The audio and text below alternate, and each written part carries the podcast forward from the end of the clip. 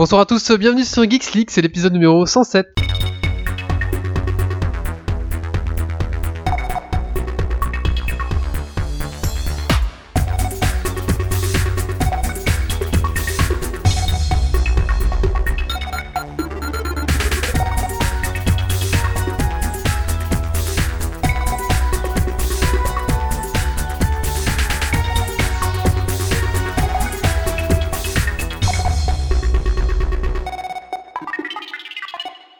Bonsoir à tous, bienvenue sur Geeks League, vous êtes bien euh, sur l'épisode numéro 107 et ce soir nous avons l'honneur de recevoir Hugo de Confession d'Histoire. Bonsoir Hugo. Bonsoir, merci de me recevoir, je suis ravi. De rien, c'est nous qui sommes ravis de te recevoir.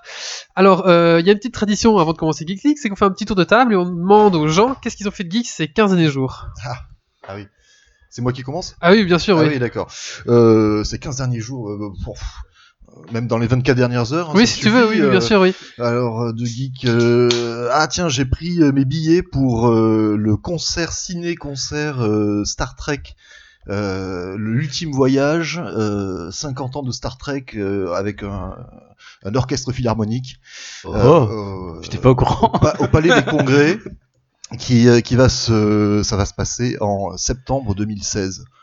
Alors septembre Ah oui. 2016, prendre des places pour un truc dans un an, ça, moi qui sais pas ce que je vais faire dans deux jours, ça me fait, c'était très bizarre. Mais euh, voilà, donc euh, avec les images projetées, ça se fait beaucoup ces trucs-là depuis quelque temps. Il y a eu euh, Seigneur des Anneaux, il y a eu plein de trucs, donc euh, des, des images projetées et euh, voilà un ensemble Euh, philharmonique. Ah euh, oui, qui- qui. C'est que à Paris ou c'est. Oui, Bah, alors, je sais pas s'ils sont en tournée. Il y a qu'une seule date. Il y a, il y a- il y a deux séances à 15h et à 21h, je crois, ou 19h même. Et euh, c'est une, une date unique euh, au Palais des Congrès. Après, je sais pas s'ils sont en tournée. Probablement, parce que ce genre de gros truc, en général, ça. Bah, ce que j'allais dire, en fait, euh, Grumpy était pas au courant parce qu'il n'y a pas ça à la campagne, Grumpy. À Bruxelles, il n'y a pas ça que à Paris. Oh, à Bruxelles, c'est possible. Si. Alors, il faut dire que Hugo nous fait le plaisir de venir de Paris, donc il est venu au Thalys euh, cet après-midi pour, euh, Ouais. pour Geeks League. Donc, euh, D'a- D'ailleurs, maintenant que j'y pense, le truc le plus geek que j'ai pu faire euh, ces, dernières heures, ces dernières heures, c'est c'est peut-être ça, le- de prendre le Thalys pour venir vous voir. quoi. je pense, hein. je pense que c'est pas mal.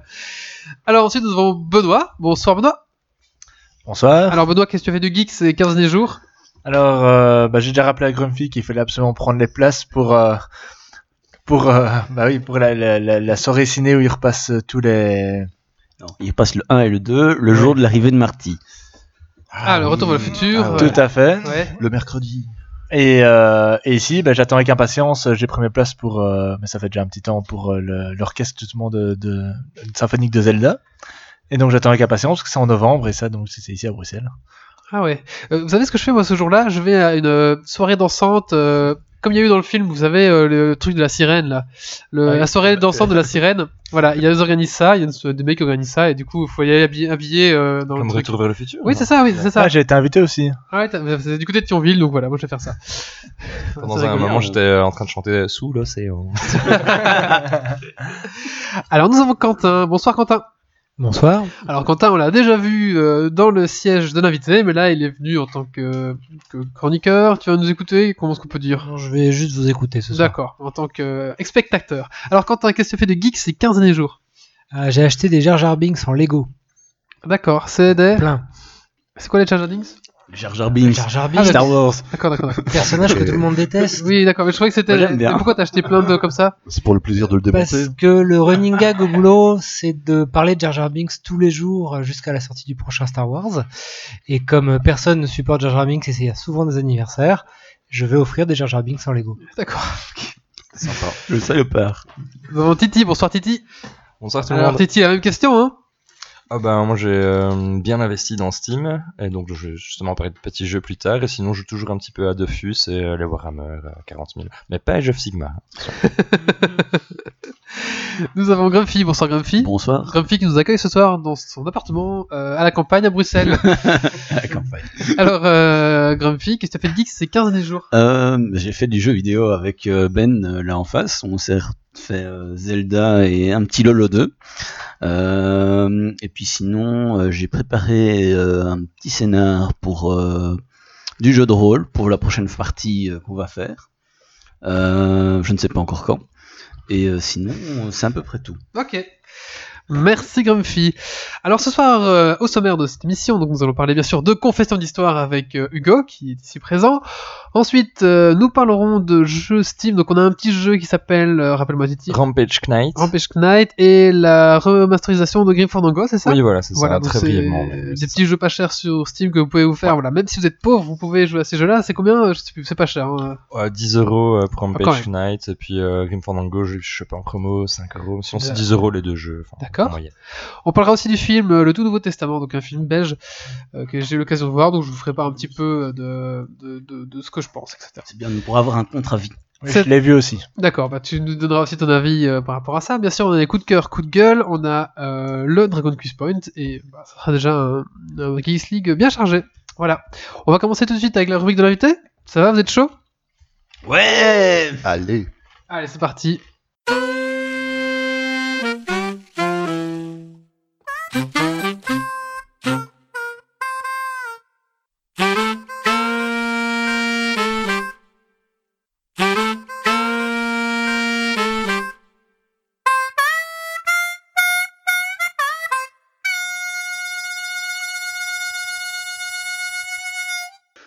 Bonsoir, euh, merci d'être venu.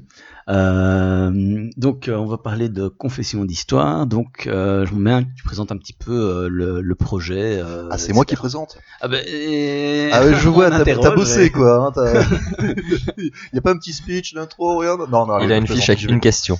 Ah. Non, il y a un peu plus de Bon, questions c'est que pas ça. grave, j'ai les réponses. Euh, alors ben, euh, qu'est-ce que c'est que confession d'histoire? C'est euh, alors bon, déjà, moi j'ai un petit souci avec ce truc, c'est que je sais même pas comment le définir. Euh, Est-ce que c'est euh, un docu-fiction Pas vraiment? Est-ce que c'est euh, une émission euh, Bah non, c'est des acteurs qui jouent. Est-ce que c'est un truc de de youtubeur? Là non plus, pas vraiment, parce que les youtubeurs en général, c'est des mecs qui parlent face caméra, qui sont des récurrents, qui, sont, qui ont leur. Faux Pardon, excusez-moi. Quand on parle de youtubeur, je dis C'est un, un- youtubeur peut être euh, autre chose. Oui, je sais bien. Il y a une définition de youtubeur aussi qui consiste à dire c'est le mec qui fait un certain nombre de vues sur YouTube et basta. Moi, ce que j'appelle un youtubeur, c'est plus les gens comme Nota Bene, euh, euh, parlent qui d'histoire. parlent d'histoire, voilà, euh, ou, euh, ou je sais pas où y penser, euh, etc. Quoi. Donc là, c'est pas non plus ça. C'est plutôt un- comme des courts métrages en définitive. Euh, bah, le principe est simple. Ce sont des interviews de personnages historiques. Donc euh, dans un environnement de studio façon un peu télé-réalité. Et euh, le concept, euh, c'est de remplacer Nabila par César, Vercingétorix, qui vont venir nous parler de la guerre des Gaules. Euh, on en a fait, on en a pas fait des masses pour l'instant, on en a fait que deux. Donc la guerre des Gaules, le pilote, et euh, la première croisade. Donc avec Urbain II, euh, euh, tout ça, euh, avec euh, en essayant de de- d'aborder un peu euh, le point de vue. Cha- chaque invité en fait, chaque interviewé va, va présenter les choses selon son point de vue. Donc euh, il y a un Turc, Kili Karslan, euh, qui parle voilà de, de ce que lui euh, a vécu. euh, quand il a vu notamment euh, Pierre l'ermite débarquer avec plein de mecs euh, de, de la, de la campagne qui, euh, qui sont partis comme ça euh, sur un coup de tête. Euh, Il y a euh, un chevalier quand même, hein, Baudouin, euh, Baudouin Ier, Baud- Baudouin de Boulogne, qui devient comte d'Édesse puis euh, roi de Jérusalem un peu plus tard. Godefroy de Bouillon aussi, qui était du coin. Alors c'était son frère, Son c'était frère, oui. voilà, son grand frère. J'ai regardé il y a pas longtemps en fait, donc je l'ai encore en tête. Donc là, on est resté sur Baudouin, mais qui parle de, de Godefroy de Bouillon. Euh, on a aussi euh, le calife euh, abbasside, euh, Al-Mustazir, euh, et puis euh, et puis quelques autres. euh, voilà. Donc euh, à chaque fois, ce sont des, des comédiens qui viennent, qui sont en costume, mais donc sur un fond avec le logo de l'émission. Et, et pour pour terminer de définir un petit peu ce que c'est, euh, bah, en fait, il, il parle dans un langage euh, contemporain euh, et avec avec une bonne dose d'humour, puisque l'idée c'est d'être euh, avant tout un, programme donc euh, humoristique, mais qui euh, garde un, fond historique euh, le plus pointu possible et euh, voilà être euh, comme ça à cheval entre euh, le ludo et l'éducatif. D'ailleurs, c'était une de mes questions euh, par rapport à justement la vérité historique. On sait bien que euh, il y a il y, a, ce qui se passe dans les films, ce qui se passe dans les histoires, etc. Et ici, euh, ben, il y a quand même des choses, des idées qui sont démontées par rapport à, à ce qu'on connaît de l'histoire, qu'on voit dans, ben, à travers des livres, des BD, des romans, des, des films, des séries, etc. Et justement, moi, je me posais la question de quelle est la part de vérité historique, quelle est la part romancée, euh, est-ce qu'il y a vraiment une Non, volonté de, il y a- de il y a- recherche historique, Ah oui, oui, etc. complètement. Oui, oui, bien sûr. Euh, tout ce qu'on expose, tout ce qu'on dit est sourcé. C'est-à-dire que vraiment, il y a des sources historiques, des historiens qui, voilà. Après, euh, certaines sources sont contradictoires. Donc le truc, c'est de savoir qu'est-ce que, que- quelle source on va choisir de, de mettre en avant. Bon, moi c'est simple, je prends celle qui me fait euh, la plus marrer, quoi, et celle qui me permet de faire euh, le meilleur gag. Euh, voilà. Euh, Après, euh, ça reste, ça reste une vraie source. Euh, c'est pour le, c'est pour le gag, c'est pour, pour le gag. Ouais. Alors pour, pour ce qui est de, de remise en question de, de certaines idées reçues, c'était ça c'était surtout vrai pour la guerre des Gaules. Parce que Oui. forcément, euh, quand on a en tête Astérix, euh, et Oui, tout bah ça, mais là on est quand même très loin de, de l'histoire. hein, euh, Il y, il y avait beaucoup de choses à dire, surtout que l'archéologie a découvert beaucoup de choses sur sur les Gaulois euh, ces derniers temps. euh, donc c'était intéressant de, de revenir sur euh, sur des idées reçues, sur le pauvre Gaulois qui se plaint euh, d'être euh, toujours représenté comme un bouseux. euh, Ah ouais. alors que, alors que bon, en définitive, on se rend compte aujourd'hui qu'ils avaient des villes, ils avaient, euh, ils avaient certains, certains points technologiques que, que même les Romains pouvaient leur envier. hein. Et, euh, et sur la première croisade, là, l'idée c'était euh, un peu différemment de revenir aussi sur certaines idées reçues, notamment sur le l'idée qu'il y avait deux blocs monolithiques qui s'affrontaient, chrétiens contre musulmans, alors qu'en définitive c'était beaucoup plus compliqué que ça. Ouais, Puisque- on voit avec les, les petits les petites villes qui s'affrontaient, Voilà, etc. ouais. Enfin, moi, moi, je trouvais ça Et puis la, la position aussi de, Constantinople, des, des Byzantins, qui, euh, euh, qui à un moment donné étaient alliés à, pour faire face aux Turcs, euh, aux, euh, aux musulmans euh, du Caire euh, et chiites. Euh, et puis par la suite, euh, ça c'est des trucs que j'avais découvert à travers le, notamment le, le bouquin euh, Les croisades vues par les Arabes de euh, Amin Malouf. Euh, on découvre que très très vite, en fait, il y a eu des coalitions euh, entre des croisés et, et des musulmans qui se foutaient sur la gueule contre d'autres croisés avec d'autres musulmans. C'est ce que décrit le calife à un moment donné. C'est un beau bordel. Et, et donc voilà. C'était pas, c'était pas aussi aussi tranché, aussi noir et blanc, aussi manichéen que ça, quoi. Voilà. Euh, pourquoi faire ce, travail, ce- cette réalisation euh, Parce que c'est quand même beaucoup de travail de recherche, je suppose. En tout cas, enfin, moi, moi ne connaissant pas beaucoup de l'histoire, euh, en tout cas pas aussi poussé que ça, je me disais que ça, ça me prendrait des heures et des heures et des heures de recherche, rien que pour aller un petit peu dé- les, choses, et puis après, euh, en se dire on va réaliser quelque chose avec ça, essayer de trouver des, des choses comiques, de mettre tout ça dans, dans un temps assez réduit au final, parce que c'est pas mal d'informations qui passent en, en un quart d'heure, 20 minutes. Ça, ça a tendance à s'allonger là. Le, le premier faisait 10 minutes, le second en fait 15. J'ai peur, j'ai j'ai peur que le troisième euh, dépasse les 20 minutes. C'est une possibilité. euh, Bah, ça va parce que ça se regarde euh, très facilement et euh, 10 ou 15 ou 20 minutes, euh, je pense que ça suivra quand même, je pense. Ça, c'est- Après voilà, si c'est suffisamment dense, si c'est euh, s'il y a suffisamment S'il y a euh, de de, synthèse, ouais, gags, euh, ouais, voilà. Euh, donc le prochain là, c'est sur Aliénor d'Aquitaine euh, et, et encore euh, la nana, euh, on traite que une petite partie de sa vie puisque c'est uniquement la partie avec le roi de France Louis VII et, et ça se termine sur le moment où elle euh, elle le quitte, où il la vire. Ça, on sait pas trop. là. Ah, c'est pas la suite de la croisade euh, La troisième Si quelque part si puisque ça, ça recouvre aussi euh, les choses sont- étant bien faites la seconde croisade. D'accord. Euh, et après, j'ai encore prévu de faire la troisième croisade, et puis après les croisades, j'arrête. hein. Oui, parce d'accord. que on va, on va finir par croire que c'est une émission sur les croisades. Donc après, on va revenir à l'Antiquité, tranquille, on va se faire un truc sympa, euh, genre la bataille d'Actium avec euh, Cléopâtre, Marc-Antoine et tout. Cléopâtre qui va être là. euh, euh, ouais, moi je suis grec, moi je, je suis pas égyptienne. Les, les- les- les pyramides, je sais pas ce que c'est ces trucs. Je sais pas à quoi ça sert. Mais nous, on fait pas des pyramides, on n'est pas des pharaons, on, on fait des, on fait des phares. Franchement, les phares, c'est, c'est quand même une autre utilité, quoi. On a, on a même du teasing, c'est génial. C'est pas mal. Pour tout dire, j'avais déjà, j'avais déjà sorti celle-là, donc euh, voilà, vous n'avez pas la primeur, mais, mais peut-être que Ouais, vous en donnerai quelques-unes de primeur. je- mais euh, donc, je, je reviens à ma question, mais pourquoi faire tout ça? Parce que c'est Ah oui, c'est un travail pourquoi? conséquent, donc. euh, Bon, sur le plan historique, euh, ça, bon, ça fait déjà quelques années que, que je suis féru de l'histoire, que je lis euh, pas mal de bouquins d'histoire, donc euh, même si je dois reprendre les choses pour m'assurer que, que, qu'il n'y ait pas de conneries, euh, les, les, les- le- la trame de fond, on va dire que je l'ai euh, à peu près en tête. Quoi. Euh, dans l'écriture, euh, bon, bah, ça c'est du plaisir, quoi. C'est plutôt sympa. Dans le boulot, il réside surtout dans le fait de alors trouver des comédiens.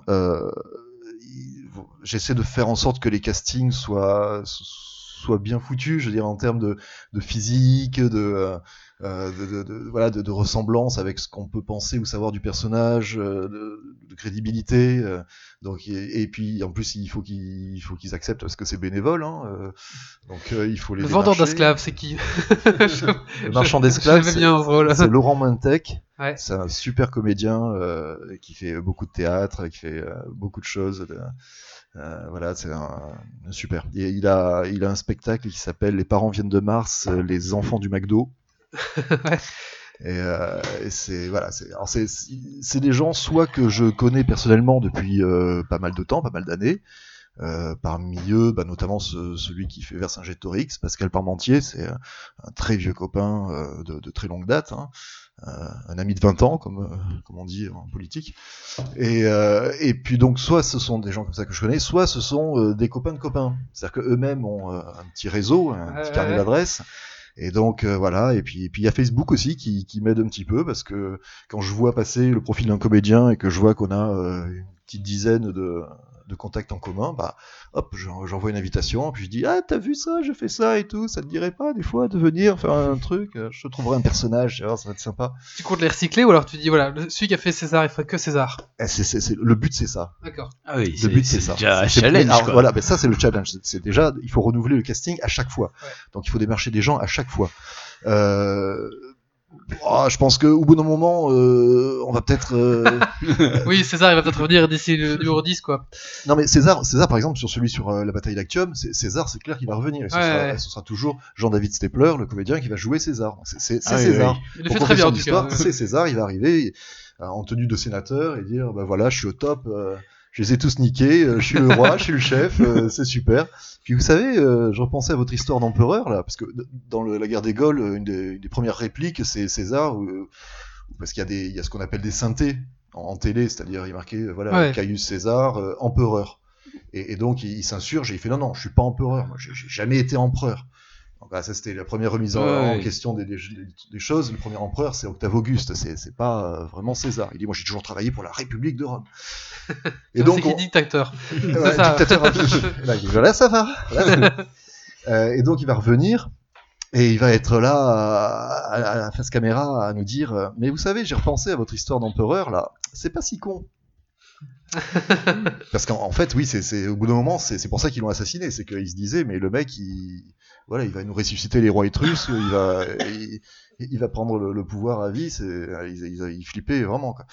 Et donc il dit ouais donc j'y pense que j'y réfléchis. Bon allez c'est pas tout ça mais je dois vous laisser parce que là c'est les hits de mars aujourd'hui et puis il y a les copains qui m'ont préparé euh, une petite surprise au Sénat donc euh, je vous laisse hein. puis il se lève il sort et on enchaînera sur Cléopâtre il sera là putain et merde pour une fois que je trouve un mec qui a du pouvoir et du fric bah il se fait buter quoi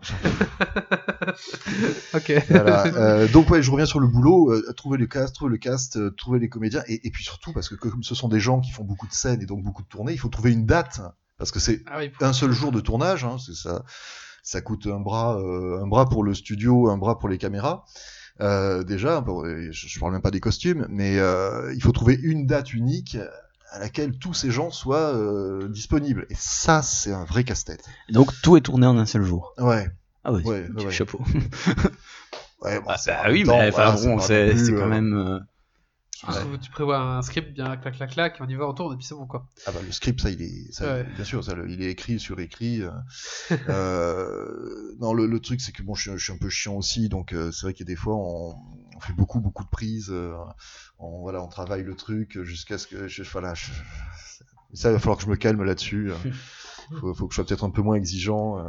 surtout qu'en plus on fait ça avec deux caméras donc il y a toujours la possibilité après de, de, de monter Ouais.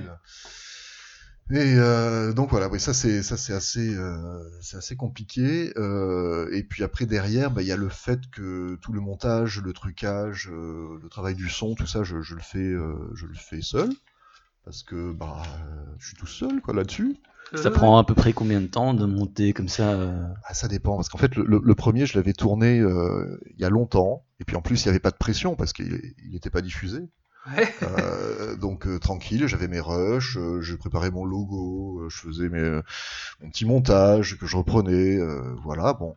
Euh, j'ai pris à peu près six mois pour faire le truc, peinard, hein, euh, je l'ai foutu sur le net, ça a commencé à vachement marcher, donc les gens ont commencé à en réclamer un autre, donc je me suis dit, putain, il faut vite en faire un autre, il faut vite, vite. hein. Et en plus, entre-temps, euh, il y, a, y y pas mal de boulot qui a commencé à tomber, de vrais boulots, hein, le, Euh, le- le boulot avec lequel je vis, quoi. Qui, qui, qui donne l'argent, quoi. Voilà, alors qu'en 2014, c'était les choses étaient assez calmes. Là, début 2015, euh, il y avait pas mal de taf. Donc le second, je l'ai fait en un mois et demi. Euh, entre le moment où on a terminé de tourner, donc euh, les rushs sur les disques durs et puis la, la- la mise en ligne, il s'est écoulé un mois et demi et je le faisais le, le- le soir, les nuits, les week-ends, euh, parce que les jours ouvrés en- pendant la journée, bah, j'étais au taf. Quoi. et voilà, donc le, le suivant, je sais pas combien de temps ça va prendre. mais T'as pas une date de, de prévu déjà? De sortie, non. De tournage, oui. De sortie, non. Ah, il va être tourné. Ah oui, oui, ça, ça, c'est... je suis en plein dedans là. D'accord, ok, Je suis en plein d'accord. dedans. Pour tout vous dire, euh, bah, hier j'étais en train de, de, de, de- avec du fil de fer, de bricoler un silice. Je sais pas si tout le monde voit ce que c'est qu'un Non. silice. C'est un truc qu'on se met à... Un silice avec un C, hein, pas avec un S. C'est pas du silicium, c'est euh, le silice, c'est les, c'est ces rubans euh, avec des petites piques euh, que pour les du- pénitents, ils se ça, plantent dans la chair, ils Ah. se servent bien et tout. Oui, je genre. Voilà, donc eh ben, je bricolais ça avec du fil de fer et euh, je me suis un peu niqué le, le doigt. T'as vou- T'as voulu essayer. Ça, Non, non, non, non, non, non, en plus, je, en plus, je le fais un peu. euh, Tu vas avoir de plus en, mal à- de plus en plus de mal à trouver des acteurs. hein. euh, non, non, mais ça va, y est, je. je- Le je prochain, vais pas- c'est je Je vais pas pousser l'exigence euh, jusqu'à jusqu'à exiger qu'ils le mettent. Surtout qu'en plus, le truc, il a, il a des pointes de- d'un centimètre et demi. euh, c'est- voilà, il est un peu too much, quoi. Normalement, c'est censé faire 2-3 mm maximum. Mais euh, ce, qui, ce qui est assez drôle, je trouve, avec, euh, avec Confession d'Histoire, c'est un petit peu cet euh, anachronisme, c'est ça. Parce que les, les, les, les- les acteurs s'expriment de façon moderne parfois, ils utilisent des mots assez modernes, et du coup, ça permet un petit peu de, de mettre. euh, Enfin, je sais pas, c'est un petit peu le côté. euh, le côté drôle un petit peu de, de, de Ouais. D'Histoire Ouais. aussi, c'est un peu un anachronisme. Donc on a juste César qui nous fait genre, allez, puis vous pouvez acheter mon bouquin, il coûte 6 sesterces. Bah voilà, c'est rigolo quoi. Euh, c'est, voilà, il y a un petit peu. C'est euh, vrai, je trouve ça assez génial. Et euh, moi, ça me fait aussi penser un petit peu à, Camelot. En fait, j'ai l'impression de Ah, regarder un, Si, on me Camelot filait, et je me fends. euh, si on me filait un euro à chaque fois que j'entendais, ce- Bah ouais, bah j'entendais celle-là, c'est- je pense que là, il y a que- beaucoup d'histoires et donc C'est ton inspiration, Camelot. Alors, euh, comment dire c'est- clair que c'est euh, un truc dont, dont j'ai été fan, comme beaucoup de gens, hein, euh, euh, et puis en général d'ailleurs de, de, de ce que de ce que fait Astier. euh, je, voilà, je suis J'achète, il n'y a, pas de- y a pas de souci, euh, Mhm. depuis un moment. Euh, que ma joie demeure, euh, l'exoconférence, euh, en dehors de Camelot, tout ce qu'il fait, euh, voilà. Euh, je connais aussi le travail alors de, de, de, de son frère Simon, et je connais aussi un peu le travail de son père, euh, Lionel. Lionel Astier, qui est donc... euh, qui est le, grand- Léo- le, le beau-père dans Ouais, Léo. Dagan. Je sais pas ce qu'il fait euh, en dehors en fait. Pour le, le frère, je savais, mais pas pour. euh, Euh, il a Alors- joué dans un film récemment. Mais... Bah, euh, oui, oui, bon, ça, il est acteur, mais il a aussi écrit euh, une pièce, euh, une pièce sur les Camisards, qui s'appelle La Nuit des Camisards. Et c'est c'est rigolo d'ailleurs parce qu'on retrouve un petit peu euh, du style euh, d'Alexandre dans, dans ce qu'écrit euh, Lionel. Donc on se dit que c'est vraiment un truc de famille. Et, et pour la petite histoire, euh, je, l'avais déjà parlé dans, une autre émission, mais euh, il se trouve que Lionel Astier est originaire de la même ville que moi. Donc euh, pour la blague, je dis souvent que c'est un truc local, quoi. C'est quelque chose, c'est quelque chose qu'il doit y avoir dans le fromage de chèvre. du euh, terroir. c'est c'est ça, c'est c'est le terror qui fait ça, qui fait qu'il y a- il y, a un ton, un humour. Non, non, je sais pas. Non, pour de vrai, euh, l'inspiration, euh, pas, pas pas directement, mais inconsciemment, très très très certainement. Après, bon, comme je dis souvent aussi, là aussi un petit peu en forme de blague, euh, tout le monde parle de Camelot, personne me parle de deux heures moins le quart avant Jésus-Christ.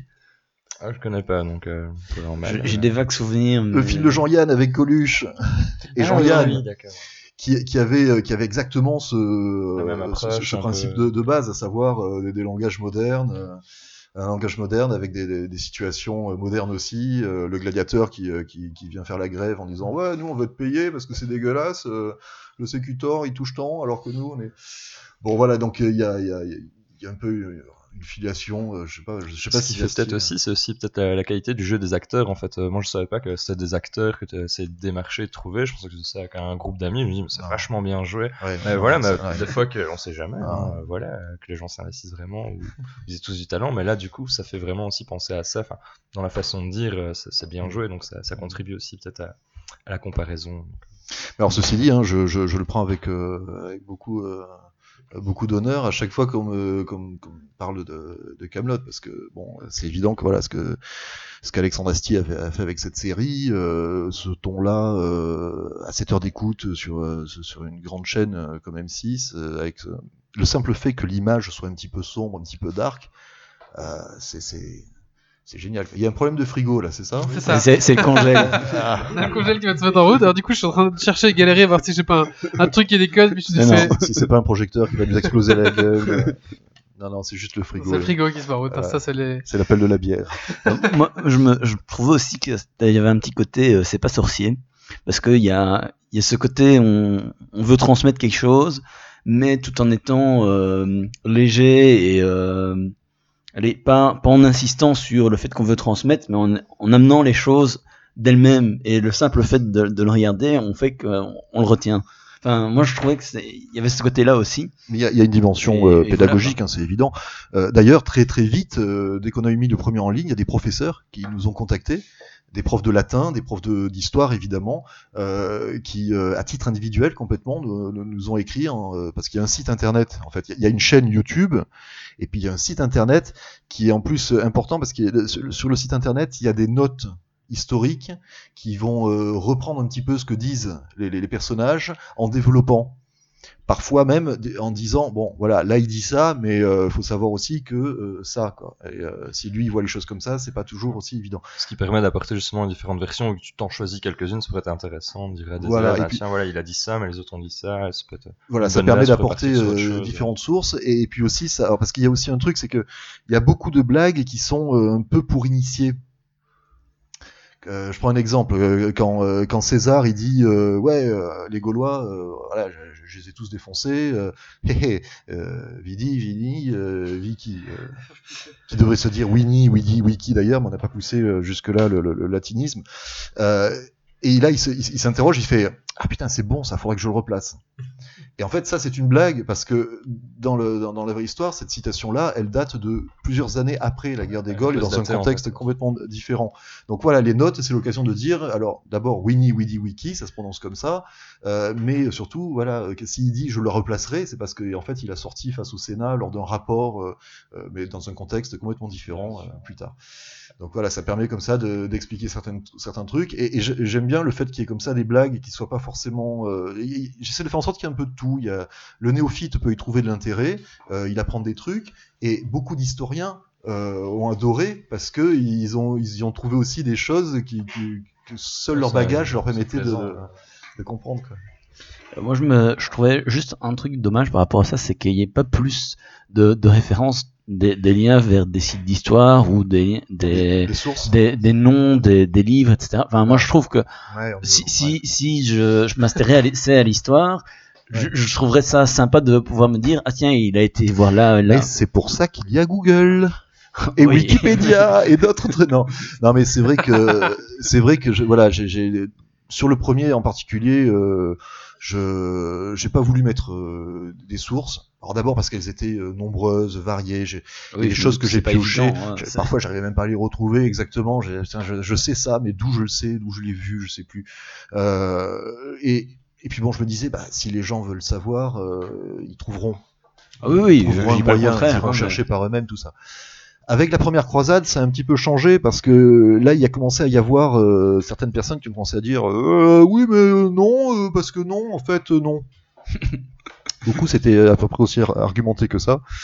Parce qu'il y a, voilà, il y a beaucoup de gens qui ont trouvé que, que, que, que j'y allais fort, euh, sur, sur, soi-disant plus sur euh, les croisés euh, que euh, sur euh, le camp d'en face, alors qu'en fait pas du tout. Je pense que c'est les mecs qui avaient un peu une vue. euh, Enfin voilà, ils, ils voyaient un peu midi à leur porte. Et, euh, et, et puis bon, quand je parle de euh, notamment du cannibalisme, Amara, Les crêpes. les crêpes, les sarrasins. on avait plus, on avait plus de chevaux à bouffer, alors on est passé aux sarrasins. Non, non, pas les crêpes. Bon, ça c'est, euh, alors ça par exemple, là, c'est typiquement le genre de truc. euh, Il y a de multiples sources qui en parlent. Il y a des historiens qui ont dit que euh, en fait c'était un petit peu de la propagande pour f- pour faire flipper euh, les mecs d'en face. Euh, Il y a des mecs qui disent ouais non mais c'est arrivé de manière complètement anecdotique. euh, Il y a peut-être un type un jour qui a tapé dans une cuisse parce que vraiment il avait la dalle, mais c'était pas du tout. euh, parce qu'en effet il y a, il y a eu des descriptions de, de, de banquets avec des, des sarrasins qui euh, sur les rôtissoirs. euh, là, là aussi. Alors, c'était dans rigole, mais. dans un cas comme dans le- comme dans l'autre, c'est exagéré. Euh, et bref, là, sur la première croisade, euh, j'ai bien senti qu'à un moment donné, euh, il allait falloir quand même lâcher un petit peu les sources euh, pour bien montrer que ça, voilà, c'était pas juste pour le plaisir de, euh, de, de, de- de prendre un parti ou, euh, ou d'avoir un discours ou quoi que ce soit, parce qu'en plus il y en a aucun, quoi. Je, je Ça dirais jamais mérite d'être assez. mentionné, et après, voilà, on peut se renseigner, voir les différentes Ouais. euh, solutions par rapport à ça. Alors il y, y y a une source principale que j'ai citée qui est Amine Malouf, mais il y en a, il y en a plein d'autres. hein. J'ai utilisé aussi, euh, voilà, je sais pas, euh, Michelet, euh, enfin plein d'autres auteurs, euh, euh, que ce soit de, de- du début, fin du 19e, début 20e ou plus récent. euh, voilà, j'ai- tapé sur beaucoup de trucs, dans beaucoup de sources. Euh, Il n'y a pas de bibliographie, en effet. Y a- ils sont pas tous ces bouquins sont pas euh, non, mais enfin, moi, c'était juste plus. Je me, je me mets à la place, par exemple, d'un d'un étudiant qui est un petit peu intéressé par l'histoire et qui, qui se dit je, je vais peut-être aller plus loin. Je me dis c'est dommage qu'il n'y ait pas une ou deux références. Euh, je. Enfin, me dis toute la liste, ça, ça va être impossible. Mais euh, quelques, quelques Ouais, trucs puis- principaux fois, pour, aller plus loin, en fait. Aujourd'hui, c'est tellement facile. Je veux dire, de, euh, on tape Mara, euh, M2ARA euh, dans Wikipédia et, et puis il y a des liens, même si Wikipédia, il y a des gens qui, qui, qui disent que bon, voilà, c'est- il y, a- il y a à boire et à manger. Euh, il n'empêche qu'il y a quand même des, des sources, des liens, euh, donc euh, c'est assez facile de retrouver. Euh, le mec qui veut chercher, il n'a pas cherché Euh. bien loin, quoi. Il faut, il trouve. Euh, voilà. Bon, alors je, je me suis dit que j'allais quand même mettre en avant deux, trois sources euh, qui en plus euh, donnent souvent le ton de l'épisode. euh, par exemple, celui sur Aliénor d'Aquitaine, euh, j'ai utilisé le bouquin de euh, Régine. euh, son nom m'échappe. C'est pas, ça, ça, Voilà. ça, ça a rien demandé à nous. Bon voilà, ah, là, ben, je savais pas pourquoi j'avais mis le- l'ordinateur à côté. Et ben, euh, voilà, c'est l'occasion. là, bon. J'ai vu dans Alors, ton regard une détresse, mais je peux pas t'aider. Parlez, parlez, je. je- Alors, pendant que tu cherches, moi, j'avais. euh, tu parlais tout à l'heure de, de, de ta BD, y penser. Est-ce Oui. que tu fais, est-ce que tu vas faire partie de la bibliothèque d'Alexandrie, par exemple? Alors, euh, la vidéothèque d'Alexandrie. La euh, bibliothèque, pardon. ouais, la, vid- la vidéothèque ouais, d'Alexandrie, ils ont vu euh, assez rapidement, euh, euh, je sais plus lequel d'entre eux est le premier à, à être tombé sur euh, la guerre des Gaules, et ils nous ont contactés, et, euh, et on s'est vu, alors il se trouve que j'ai fait une émission euh, qui s'appelle Temporium euh, avec Benjamin Benabarbe, donc de, de Nota Bene. Ouais. On était tous les deux invités à Temporium pour parler de la vulgarisation euh, historique. Et ça a été l'occasion de voir une belle rencontre. Depuis, on s'est revus euh, dans son fief de Tours euh, pour euh, une rencontre abonnée qu'il avait organisée à son, la, ça, forteresse de. Montbazon. Ouais, j'ai vu. Et, et puis, ben, euh, et puis en plus, sur, la première croisade, on avait fait une petite blague puisqu'il y a, il y a un des membres de, des- un des techniciens qu'on voit passer dans le cadre et qui on, lui- on avait acheté exprès un t-shirt avec le logo de Nota Bene. Donc ça faisait un petit clin d'œil tout ça. Euh, et- même pas relevé, tu vois. et, et la vidéothèque, euh, la vidéothèque d'Alexandrie, euh, bah, ils, ont- ils ont rajouté nos vidéos, je crois, dans- sur leur site. D'accord. Et euh, mais c'est la vidéothèque, c'est un, Oui, c'est- un gros mot. euh, c'est encore plus large qu'un collectif, quoi. Ouais. C'est- vraiment voilà, c'est une plateforme euh, où ils font découvrir des, des tas de, de vidéastes, youtubeurs, ça. Toujours avec une dimension éducative. Hein. Euh, Il s'agit pas de, de mettre des vidéos juste de, de chats ou de je ne sais quoi. hein. C'est Oui, ouais. c'est vraiment c'est Il n'y a pas éducatif. Squeezie, quoi. Non. Mais euh, et, et donc voilà, on, a- on- on les connaît un petit peu. euh, et, euh, et en effet, ils ont mis nos vidéos. euh, après, voilà, c'est. Euh, on est- on n'est pas affilié, enfin j'ai pas une carte euh, vidéothèque d'Alexandrie. Oui, euh, oui, d'accord. mais j'aimerais bien. Je, je sais pas si c'est encore une question, moi j'ai une question pour oui. rebondir par rapport à ça. Euh, donc là, il y a, y a eu plusieurs vagues de youtubeurs. Donc il y a eu la, va- la vague, euh, ce que j'appelle Squeezie, Norman, etc., qui a été rachetée par, euh, par Webmedia et ce genre de choses. Et maintenant, après, on a vu une deuxième vague qui arrivait, et c'était la vague euh, ludique, on va dire, enfin, éducative, ludique. Ouais. Euh, Tu penses que ça vient d'où un petit peu cette vague euh, Est-ce que tu crois que c'est c'est un besoin des gens qui se sont dit bon ok on a un outil super bien, maintenant on s'est bien marré et puis on va faire on va essayer de construire quelque chose ou alors est-ce que tu penses que pourquoi est-ce que Alors- cette vague n'est pas arrivée avant en fait? Euh, bon, bon, moi déjà sur mon cas personnel, Ouais. euh, faut dire que tous ces trucs de youtubeurs, euh, soit Nota Bene, y penser, etc., euh, je connaissais même pas avant. J'ai découvert ça depuis que qu'on a mis en ligne. euh, Ok. c'est- moi, c'est- j'ai fait mon truc dans mon coin. euh, voilà. D'accord d'accord. Euh, après, euh, ce que je sais pour avoir écouté bah, Bruce Benamran de, de Ben, ben, Ben Amran, Ben, je sais jamais où est le M et le N de y Ouais. penser. Euh, il, il disait qu'il écoutait lui déjà beaucoup ce qui se faisait aux États-Unis. Ouais. Et euh, Vsauce, euh, etc. Et donc il y a pas mal de formats euh, qui marchaient vachement bien euh, en langue anglaise et, et du coup il, s'est dit putain il y a rien euh, là-dessus en France, euh, il faut le faire quoi.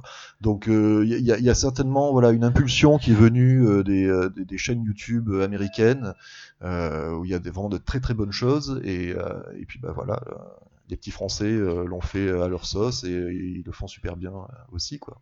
D'ailleurs ça marche bien maintenant pour le pour lui parce qu'il fait la première partie de D'astier, on y revient. Oui, de l'exoconférence, j'ai vu ça, j'ai vu ça, c'est C'est tout, hein. tout récemment. C'est sympa. Ah c'est classe, ça, ça, ça pète. Ça Euh, quand on fait. voit l'affiche là, euh, Ouais.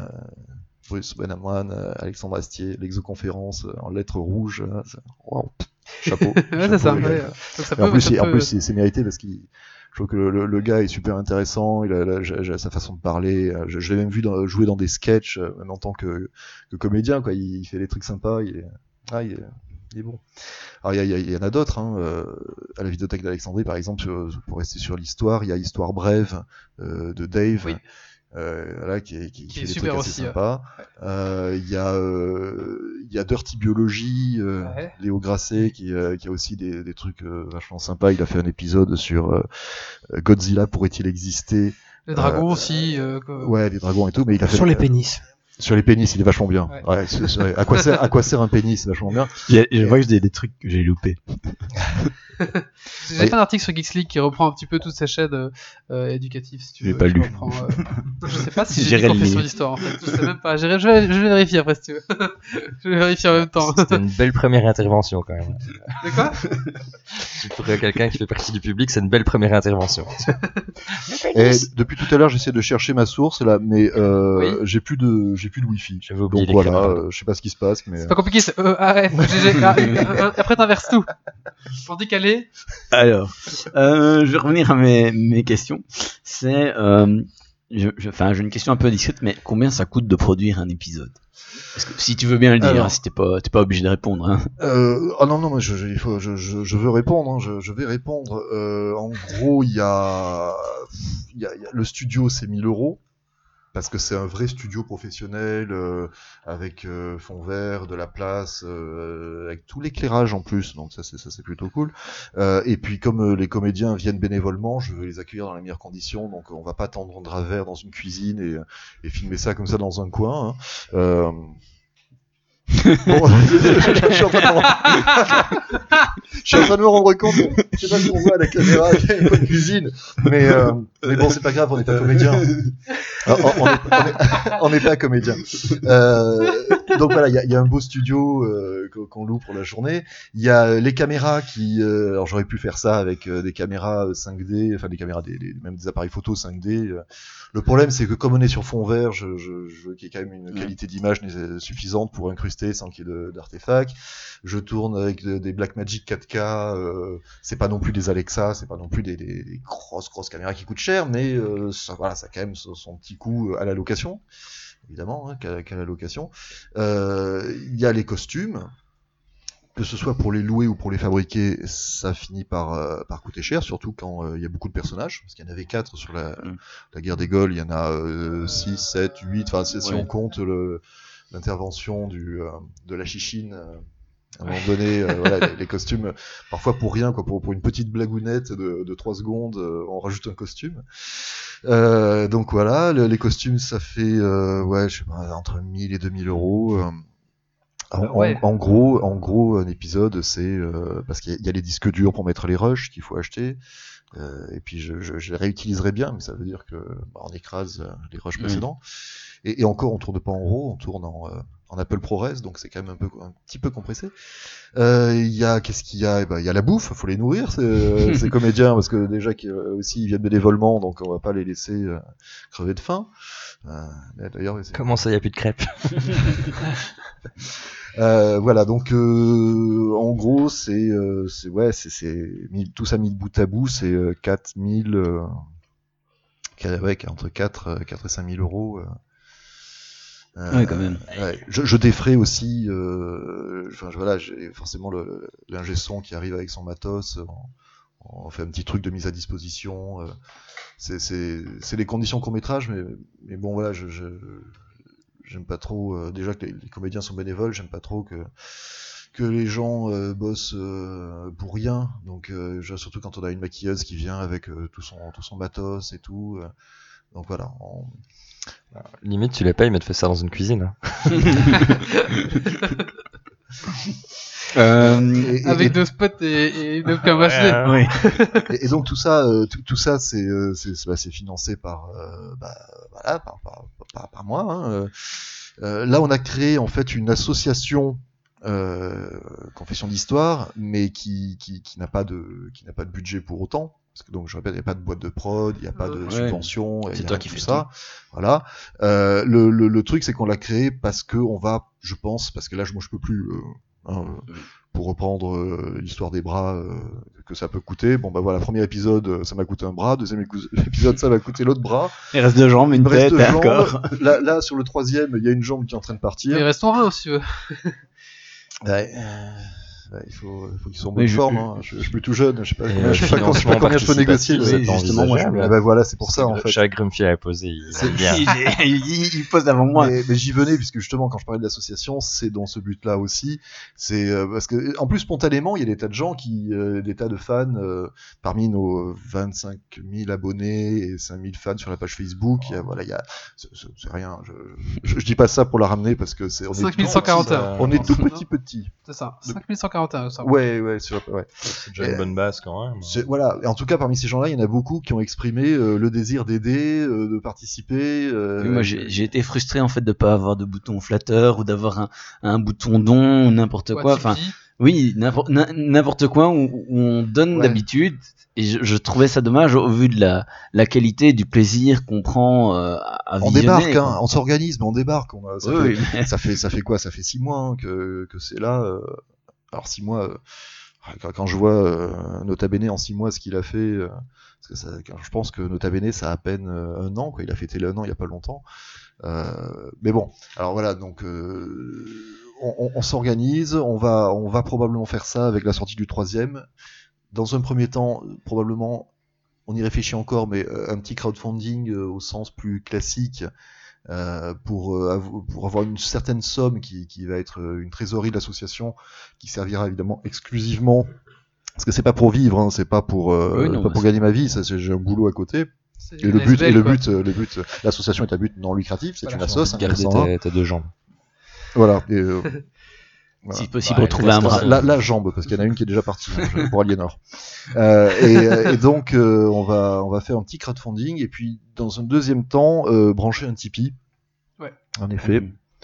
Alors, Flatter, ça, j'ai- découvert ça que tout récemment, parce que on peut faire ça- des dons sur Flatter sans En même que le mec soit au courant. Enfin, sans même que le principal intéressé soit au courant. En fait, il y a un gars qui m'a écrit en me disant J'ai mis un truc sur Flatter pour vous. Ah bon, mais c'est où le pognon? C'est où? C'est quoi? C'est qu'est-ce? Il faut que Non, je en fait, voilà, il faut, que je- il faut s'inscrire et après, euh, en, en fonction de l'URL, euh, je, je- faut, faut, faut un petit peu euh, regarder, mais il y a moyen de, après, de dire oui, c'est bien moi et de récolter euh, les dons déjà faits. Ah. Euh, Ah. voilà. Oui, Il y a deux gens bon. qui t'attendent.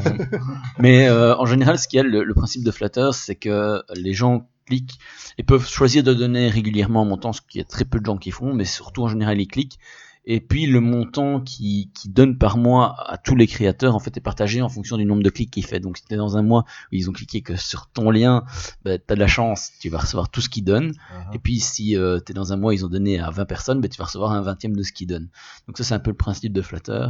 Euh, mais voilà, après c'est vrai que c'est plus euh, pour toi je pense un, un Tipeee ou, ou du crowdfunding, c'est ouais, plus approprié. bah ouais, quoi. surtout qu'en plus, moi, le- au début, je me disais, mais euh, bon, un crowdfunding, ça d'accord, c'est- une chose, mais un Tipeee, vu qu'on fait euh, trois, euh, si, on, si on arrive à faire une quatrième vidéo d'ici la fin de l'année, euh, c'est vraiment le bout du monde. Euh, et, et je croyais que c'était euh, à chaque, euh, c'était vraiment le type le pourboire. Donc le, le pourboire, il vient avec un service. Donc c'est à dire que tu sors un épisode et là les gens ils typent.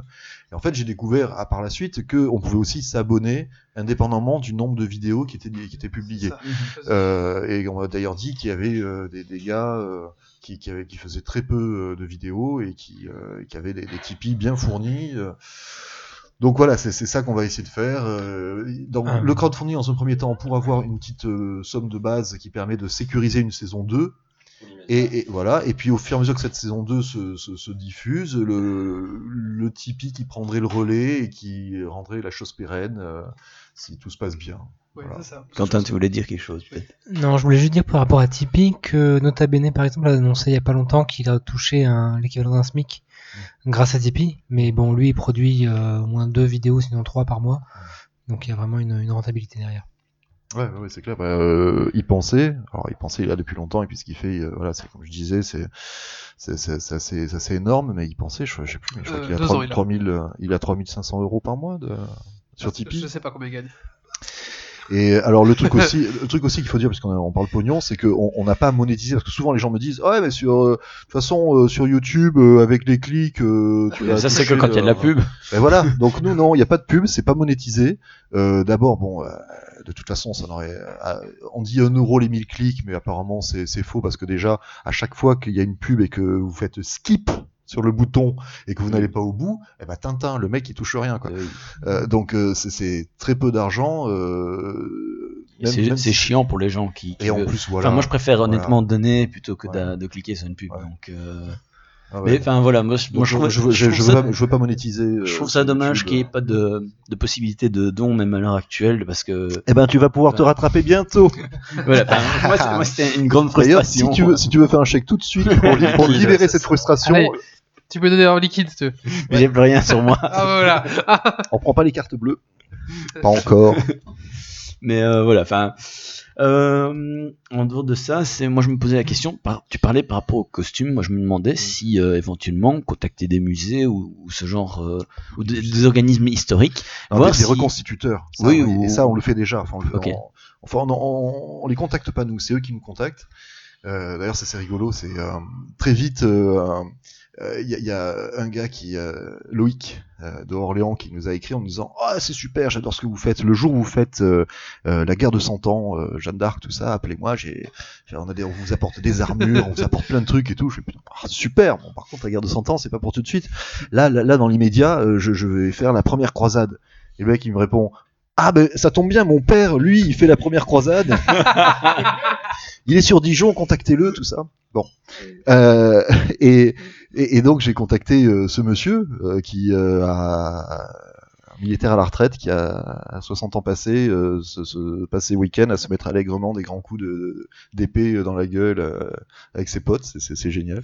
Ça, ça aussi, c'est un truc que j'ai découvert. Le- le- la reconstitution, j'avais entendu vrai, parler comme beaucoup de gens, mais depuis euh, Confession d'Histoire, je découvre l'ampleur que ce truc a- a pris ces dernières il y années. a beaucoup de gens. hein. Ah, C'est clair. mais, euh, Il y, a- il y a un annuaire des associations de reconstituteurs. Euh, et d'ailleurs, ça concerne aussi pas mal la Belgique, je crois. Oui, Ouais. d'ailleurs, on voit à la bataille de Waterloo chaque année, il y a, il y a quand même une Alors, quantité de ouais. gens assez impressionnants. euh, Alors ça, en sont- plus, Napoléon, ça, ça fait longtemps qu'on en entend parler.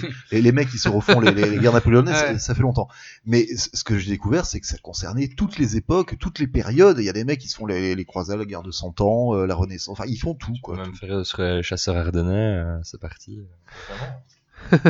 C'est, euh, et donc ouais, alors, le, le- le gars que je contacte, euh, il veut bien, il nous a prêté euh, un camail, parce que là aussi j'apprends plein de choses sur les. Euh, C'est quand on fait du GN, on, on, on apprend aussi. Ouais. Donc, euh, jeu, jeu de rôle grandeur nature où tu Ouais, tous t'incarnes les un personnage, ben, t'apprends ce genre de choses parce que t'en as besoin. Donc, euh, Parce que moi j'ai une camale. voilà, tu peux lui prêter aussi. Il nous prêtait une, aussi une épée. Et, euh, alors, et puis bon, tout ça, le gars était à Dijon. J'ai dit, ok, super, euh, comment on fait? Parce que il faut que je vienne, euh, la poste euh, envoyer une épée euh, comme ça, oui. un camail, une, une petite émaille, euh, c'est- non, non, la, la poste ça va pas vouloir quoi. Et, le, et, et donc il me dit, mais euh, dans une semaine, il y a la foire historique de Pontoise. Donc euh, mon président d'association y va, euh, vous avez qu'à vous retrouver là. euh, je- ok, super. Euh, je me pointe là-bas. Dans ma tête, j'imaginais, mais euh, pas un vide-grenier, mais pas loin, quoi.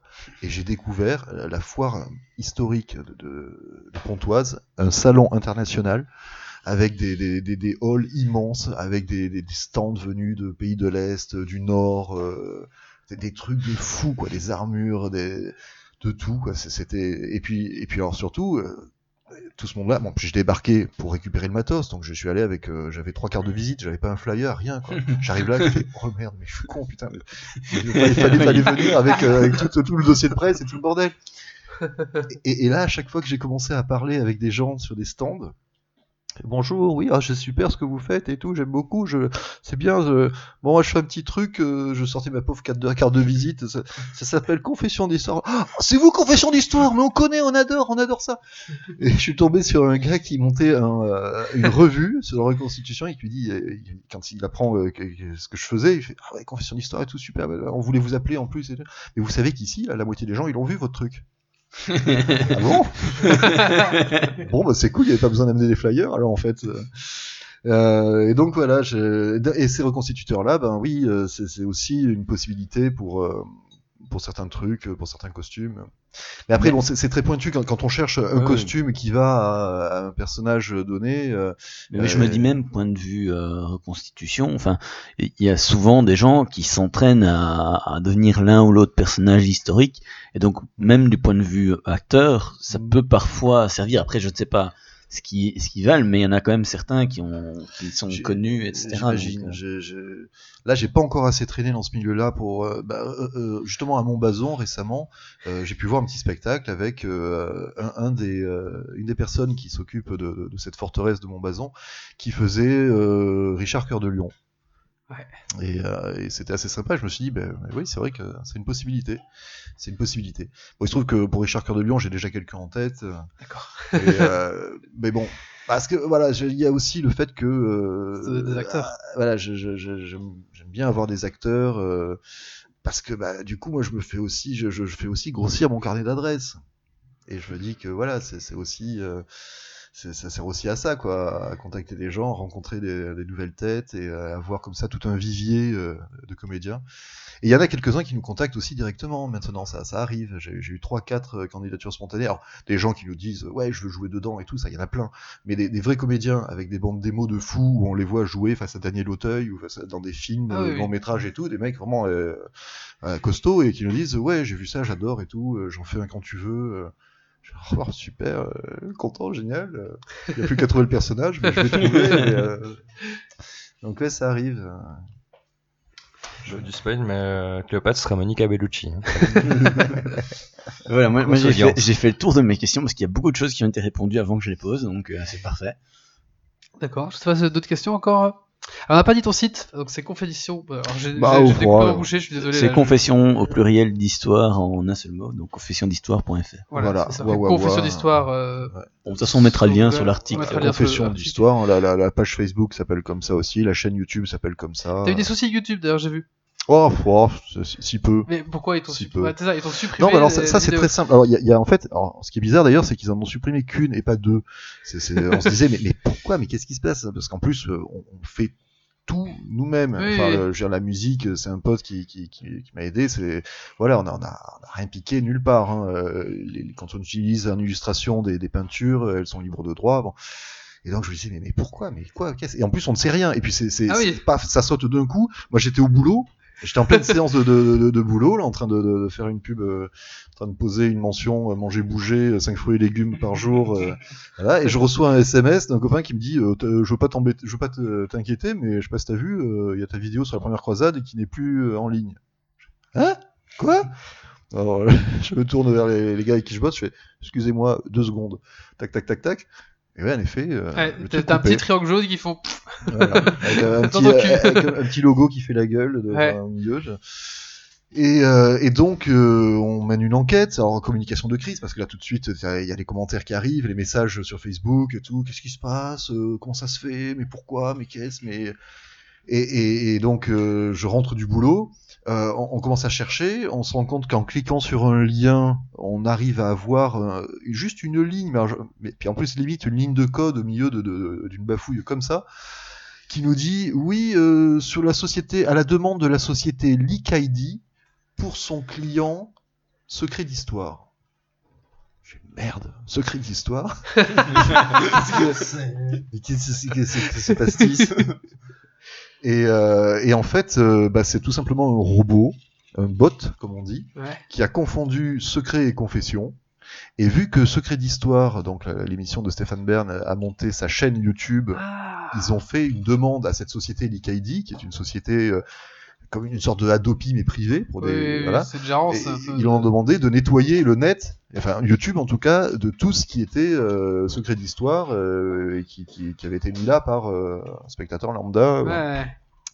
Et donc euh, le bot euh, automatiquement euh, a dit que confession d'histoire et secret d'histoire c'était pareil. Il a demandé au bot de YouTube automatiquement de supprimer la vidéo et le bot YouTube a supprimé la vidéo, enfin supprimé, a rendu la Ouais. vidéo inaccessible. On a soulevé, euh, on a soulevé la merde euh, comme pas permis. On a envoyé des posts partout. euh, on a répondu aux fans. Ma compagne, qui travaille un petit peu dans le milieu de l'internet, a, trouvé le nom du patron de cette société LeakID. Elle lui a envoyé un mail. On, a, remué les, trucs. Le gars, le, patron de LeakID, le lendemain, à 11h, il, il lui téléphonait, il téléphonait donc euh, à Isabelle, à ma compagne, en lui disant euh, euh, Non mais on est désolé, vraiment c'est une erreur, euh, voilà, c'est vraiment on est désolé, mais s'il vous plaît, arrêtez de, arrêtez de poster, hein, arrêtez d'en parler, c'est bon, on, on la remet la vie. Et puis voilà, à 11h30, la vidéo était de retour avec tous les commentaires, avec toutes les vues, euh, Ah. tout ça. Et apparemment, ce, ce genre de problème arrive assez souvent, parce que Nota Bene euh, a eu le même et des bots. euh, Ouais. Il y, a- il y a de quoi en parler pendant des, des siècles, je pense, parce que en fait, c'est tellement automatisé que parfois, ils se s'automutilent. ouais. Ah oui, C'est- s'automutile, c'est pas Mi- mal ça. Microsoft, comme ça, pendant toute une période, ils se supprimaient des pages sur leur propre site. Ah, c'est génial. C'est, Ah, mais, je, je trouve ça merveilleux. Je sais pas où ils en sont au niveau de l'intelligence artificielle, mais la connerie artificielle, ils sont bien avancés, les mecs. quoi. mais euh, euh, il y a aussi il- Alors, euh, je voir, parce que j'étais tombé sur un article à propos de, de, de, de l'IKID, de cette société. Euh, bah, je, je me suis dit que comme ils avaient été, quand même, ils ont été les mecs, ils ont été euh, réactifs, euh, ils ont reconnu leur erreur, il n'y a pas de souci, voilà, vraiment. Bah, après, moi, ce qu'ils font, euh, je, je, je peux comprendre du point de vue de leurs clients que, que, que voilà, qu'à un moment donné, quelqu'un puisse avoir cette demande-là. Euh, le, net, ça peut pas être non plus euh, que tout le temps le, le, le domaine du, du gratuit et du, du grand n'importe quoi. euh. Mais bon, quelque part, ça me, ah, ça, ça, me titille un peu quand même. Je trouve ça bon. Mais j'avais lu quand même une histoire comme quoi. cette, euh, Microsoft avait, euh, avait donc un contrat avec l'IKID, avec cette société. Euh, C'est un article en anglais. Ils disent bien The, French-based company LeakID. Euh, et, euh, et, et LeakID a, fait, a de- demandé à un site de supprimer une vidéo porno au nom de leur client Microsoft. Alors je sais pas pourquoi, parce que peut-être dans le titre il y avait Windows, euh, Windows, of, Windows of your ass, euh, euh, je sais pas quoi, et, et, et donc euh, Microsoft a très mal pris qu'on puisse sous-entendre qu'ils avaient des vidéos porno à leur nom, quoi, enfin qui leur appartenaient, et ils ont ils ont ils ont arrêté toute. Euh, Peut-être qu'il y a une euh, vidéo qui s'appelle Bill, Bill. Bill, Bill Dick ou un truc comme ça. Ouais. J'arrive pas à me déboucher, pardon. euh, bien. Je sais pas. Building gay. c'est ça. Voilà, à la limite. Enfin, non, même pas en plus. Ah bon. euh, Pas aux États-Unis, quoi. Ouais. Pas avec le premier amendement. Là, au- Ah oui, je sais pas. premier ou troisième je sais, plus. Euh, je... Je sais plus lequel c'est les, les flingues et lequel c'est la liberté d'expression. Je crois que c'est le premier, je jamais. pense. hein. Tu crois non, c'est le, le huitième amendement, je crois. Ouais, c'est le huitième amendement pour les flingues. Euh, c'est ça, parce que j'ai fait un GN sur le Warfare West il y a pas longtemps, donc euh, c'était ça. C'est vrai qu'on apprend des trucs dans le GM. Ouais, tout à fait. euh, Est-ce que vous avez encore des questions euh, pour- Non, moi j'ai fait le tour. Non, aucune question, c'est très clair. Idem. Bon. Bah, ça tombe bien parce qu'il y en a un qui a déjà qui a, qui a renoncé. euh, Il, a renoncé, il est parti, il rentre chez lui. il s'en peut plus. Bon, en tout cas, merci beaucoup à toi d'être venu et de nous avoir partagé. euh, intéressant. C'est vraiment super Mais je vous intéressant. en prie, merci beaucoup. Qu'est-ce que je fais? Je me lève aussi et je pars Non, non, non, tu, restes euh, jusqu'au bout. Mais les quand, ton train là non, non, ça va, ça va. J'ai un peu de temps. D'accord. que demain. Euh, par contre, pour la suite, hein, je sais pas trop. Euh, Ah, la suite, en pas fait. ce que je vais, ce Bah, raconter parce que j'ai vu vaguement un petit peu le, programme. Je, je suis pas trop au fait. Par contre, j'ai vu que la semaine dernière, vous avez parlé de Vikings. Franchement, la Ouais, série Vikings, série pu m'attendre pour parler de ça. Euh, euh, ça, ça- Mais on a, c'était la deuxième fois qu'on en parlait en fait. On a parlé Ah, en la plus. deuxième fois déjà. Là, c'était le stagiaire, on l'a laissé faire son, son sujet qu'il voulait, comme ça, on n'était pas trop, il était pas trop stressé. mais- J'avais plein de trucs à dire. Mais euh, non, voilà, non, les chroniqueurs et, et moi-même, on a des sujets, donc bien sûr, tu peux y réagir quand tu veux au, à, leur rubrique. hein, voilà, ça, voilà, tu peux vraiment rebondir sur quelque chose. Je sais pas, t'es- gamer un petit peu, toi, ou tu as d'autres passions que, que ton Euh, travail et ce que tu fais, euh, déjà pas mal. Hein. Bon, alors, je, est-ce que, alors gamer, euh, jeux vidéo, euh, si on parle de jeux vidéo, le problème c'est qu'on peut pas, enfin, je trouve que le jeu vidéo c'est, c'est super chronophage Ouais, c'est vrai, ouais. et on peut pas tout faire. Il y a un moment donné, euh, je regarde beaucoup de séries, Ça se gère. Euh, voilà, je regardes des lis- séries. je lis des comics, euh, je, je regarde des films, euh, je, et, le jeu vidéo, de temps en temps, quand, quand j'entends parler d'un truc, je me dis visiblement, ça, euh, faut pas passer à côté. euh, ouais, là, je, je me démerde pour, pour, pour jouer et pour le faire. Euh, le dernier, c'était quoi? Le dernier, c'était Skyrim. Ok. Où j'ai, et, ça m'a bouffé beaucoup, beaucoup Oui, de temps. oui, oui, oui. Euh, Red Dead, Red, Dead Redemption, euh, voilà, il y, y a quelques jeux comme ça que. Euh, Assassin's, ah, putain, Assassin's Creed 3 aussi, je l'ai fait. Ça, je regrette. quoi. Quel gamer Euh, le 3. Oh là là. Allez, Ouais, le- le jusqu'au 3, 3, ça va. La ça révolution. dégrade. Non, non, le, le 3, c'est la révolution américaine. Alors, c'était pas terrible, franchement. Ah oui, non, j'ai pas fait Le gameplay. Justement, après avoir joué, joué à Skyrim, après avoir joué à Assassin's Creed 3, euh, c'était le bonheur, quoi. Ah, putain, là, on peut faire un peu ce qu'on veut. Là, on est, on est libre, on est. Euh, donc ouais, bon, je, voilà, les jeux euh, à une époque plus, euh, et c'est pareil pour beaucoup de choses. le jeu de rôle aussi, quand j'étais gamin, ado, j'ai fait pas mal de jeux de rôle. J'ai même fait des grandeurs nature à une époque. Ah, du, du côté de Vitrolles, j'ai fait des grandeurs nature, mais alors à l'époque, c'était quand, quand je dis à l'époque, hein, parce que non, parce que je suis un peu âgé, hein, je sais pas si vous avez remarqué, mais je sais pas quel âge vous avez, vous les mecs, mais euh, T'as quel âge?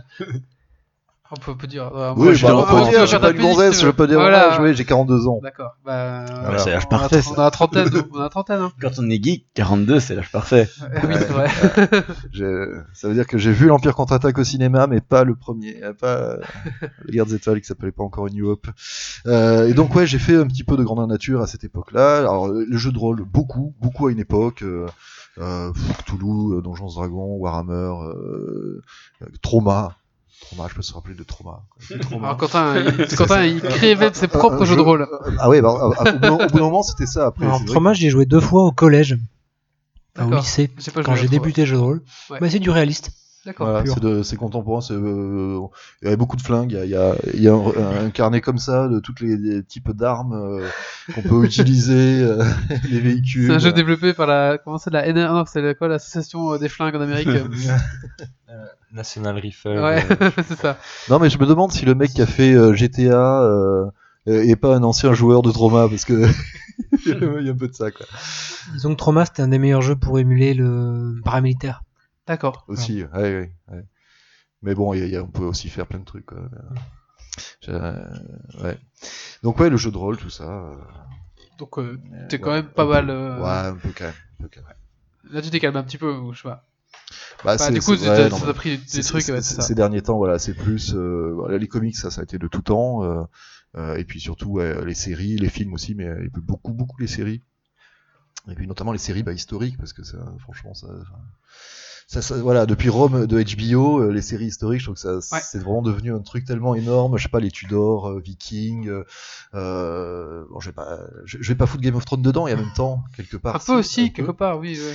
Euh, low qui est- fantastique, bah, c'est moins ou moins low, mais. euh, il y a des il y a, il y a, y a du très très bon il y a du moyen euh, genre euh, le Marco Polo là de, de Netflix qui était pas terrible mais Ah, en tout cas voilà il, il- il y a beaucoup Il, de choses il- dans ce il est joli, point de vue paysage, mais c'est tout. D'accord. ouais ouais, Tu peux regarder où? Je- je Choya croyais- je Nature si je que voir t'a- ça. je croyais que t'avais parlé d'autre chose non. je croyais que je t'allais parler boobs ou euh, Ah, quoi, il y a des. des- Bah des- oui, c'est jo- c'est joli aussi un petit peu, Ouais. mais ça m'a pas frappé dans Marco non, Polo. bah non, bah non, ça se passe en Asie, donc forcément au niveau boobs c'est moins, Ah oui, c'est oui. moins fourni. Quoi. Bah, merci beaucoup. Ouais, Attends, non, prenez le relais là. Ah oui, j'ai- un jingle préjugé. cool, tu vas l'inaugurer. euh, Cool.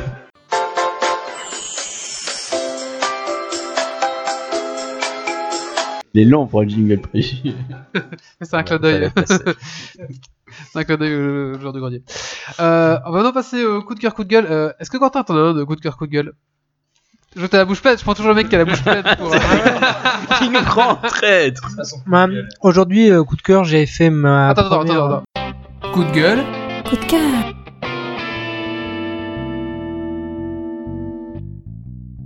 Mon coup de gueule, on me coupe avec un jingle, je trouve ça pas génial. Euh, mon coup de cœur, j'ai fait aujourd'hui ma première, euh, mon premier achat sur Steam pendant une solde. Ah, J'ai claqué 3,75€. t'as acheté quoi? Bastion. Un jeu Warner Bros. Mais avec une OST euh, d'enfer et certainement un gameplay qui va derrière. Ok. Voilà. D'accord. Euh, je voulais dire un truc, mais tant pis, ça ça va venir. Ok, merci. On va maintenant passer à la rubrique de Thierry. Et Thierry, tu vas nous parler de deux jeux vidéo. Euh, Grim Fandango qui a été remasterisé et euh, ben, un jeu Steam qui s'appelle Gloom's Knight. Rampage Knight. Rampage Knight. Je l'ai pas écrit donc j'arriverai jamais à retenir, je pense. Allez, c'est parti.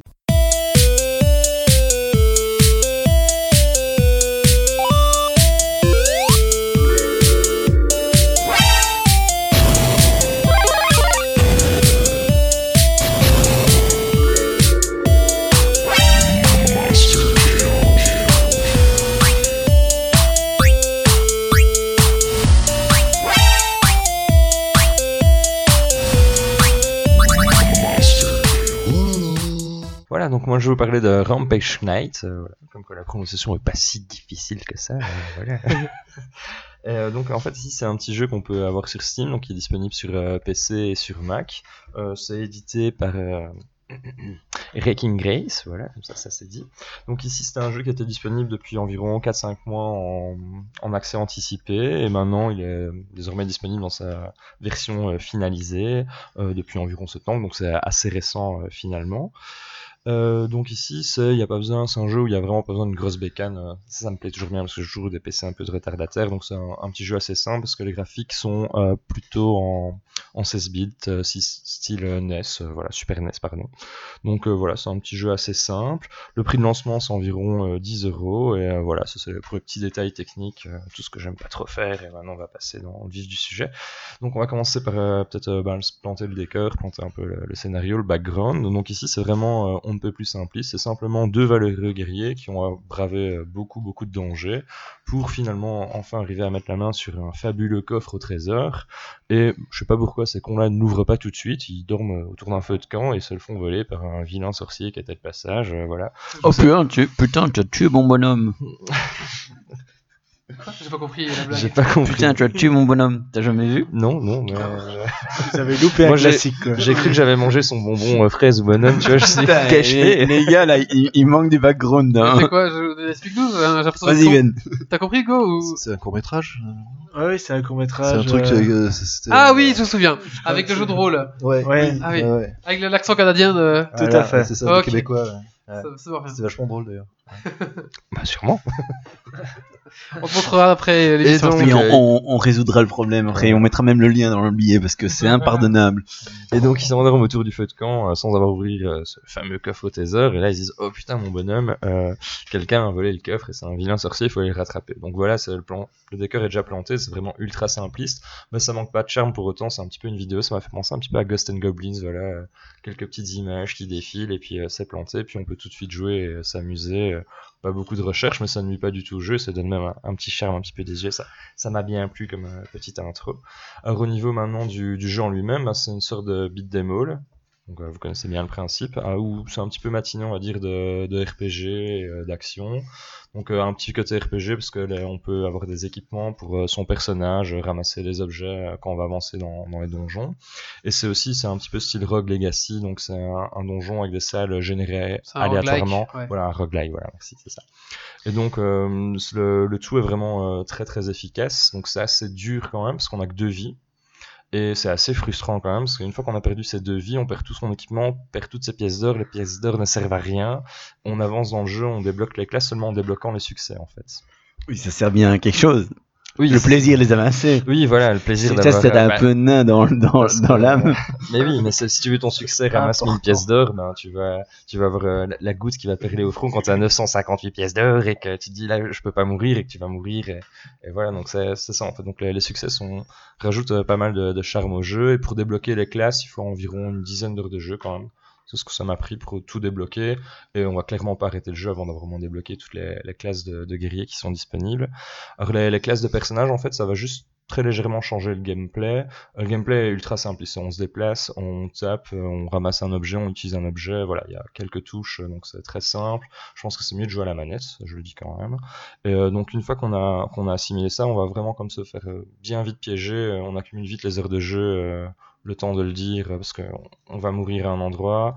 Puis on se dit, ah, je vais recommencer, puis on a envie de découvrir d'abord tous les objets, euh, voir tous les donjons. Là, je suis même pas arrivé à la fin du jeu, j'ai déjà 12 heures de jeu, donc euh, pour un, un truc comme ça, c'est vraiment pas mal. Là, j'ai un peu laissé de côté, mais c'est un jeu auquel où on a plaisir à revenir une fois de temps en temps, en se disant, bah tiens, un petit quart d'heure à tuer, bah je vais me faire euh, une petite run de Rampage Knight. c'est c'est vraiment pas mal. Donc 12 heures de jeu, tu l'as payé, 10 euros. Donc ça te fait 80 centimes de l'heure, ce qui est très rentable. Euh, c'est plutôt rentable, voilà. Donc et encore, je, dans les succès, je suis à 48%, et puis après les derniers sont vraiment difficiles à, à finir. Je pense que celui qui veut finir euh, le jeu euh, complètement euh, peut peut-être avec 15-20 heures, euh, je pense, pour tout finir. Et ce qui est pas mal non plus, c'est que le jeu est jouable en, loca en coop local, en fait. Donc on peut jouer à deux, et là, ça, je pense qu'on peut passer quelques bonnes soirées à friter des monstres allègrement, donc euh, voilà. Plutôt pas mal. C'était le premier jeu. D'accord. J'étais tellement éloquent qu'il n'y a pas de questions. Knight. Non, il y a pas de Ah, question. magnifique. Moi, je... C'est beau, c'est beau. Voilà. Bon bah l'autre ça va être beaucoup plus court, hein, donc euh, c'est juste une petite euh, refonte, j'aurais pu le mettre en coup de cœur en fait, euh, refonte euh, de Grim Fandango. Euh, je sais pas si vous connaissez le jeu à la base. Pas euh, du tout. Pas du tout. Tu connais Je le petit suis- bonhomme suis- mais tu connais pas Grim Fandango. Oui, mais je ne suis pas un Lucas- gamer, donc c'est normal. C'est un point Oui, and voilà, click. c'est ça, par euh, Lucas Ark, un point and click. Et euh, en fait, celui-là, je l'avais juste essayé, je le recommande à, à beaucoup de monde, euh, parce qu'apparemment, de- depuis pas mal de temps, c'est un des point and click les, les mieux cotés, de, qui avait beaucoup de, Depuis sa sortie. Bah voilà. Depuis qu'il est sorti, il a beaucoup de succès dans le cœur de beaucoup de joueurs et beaucoup de gens qui en sont nostalgiques.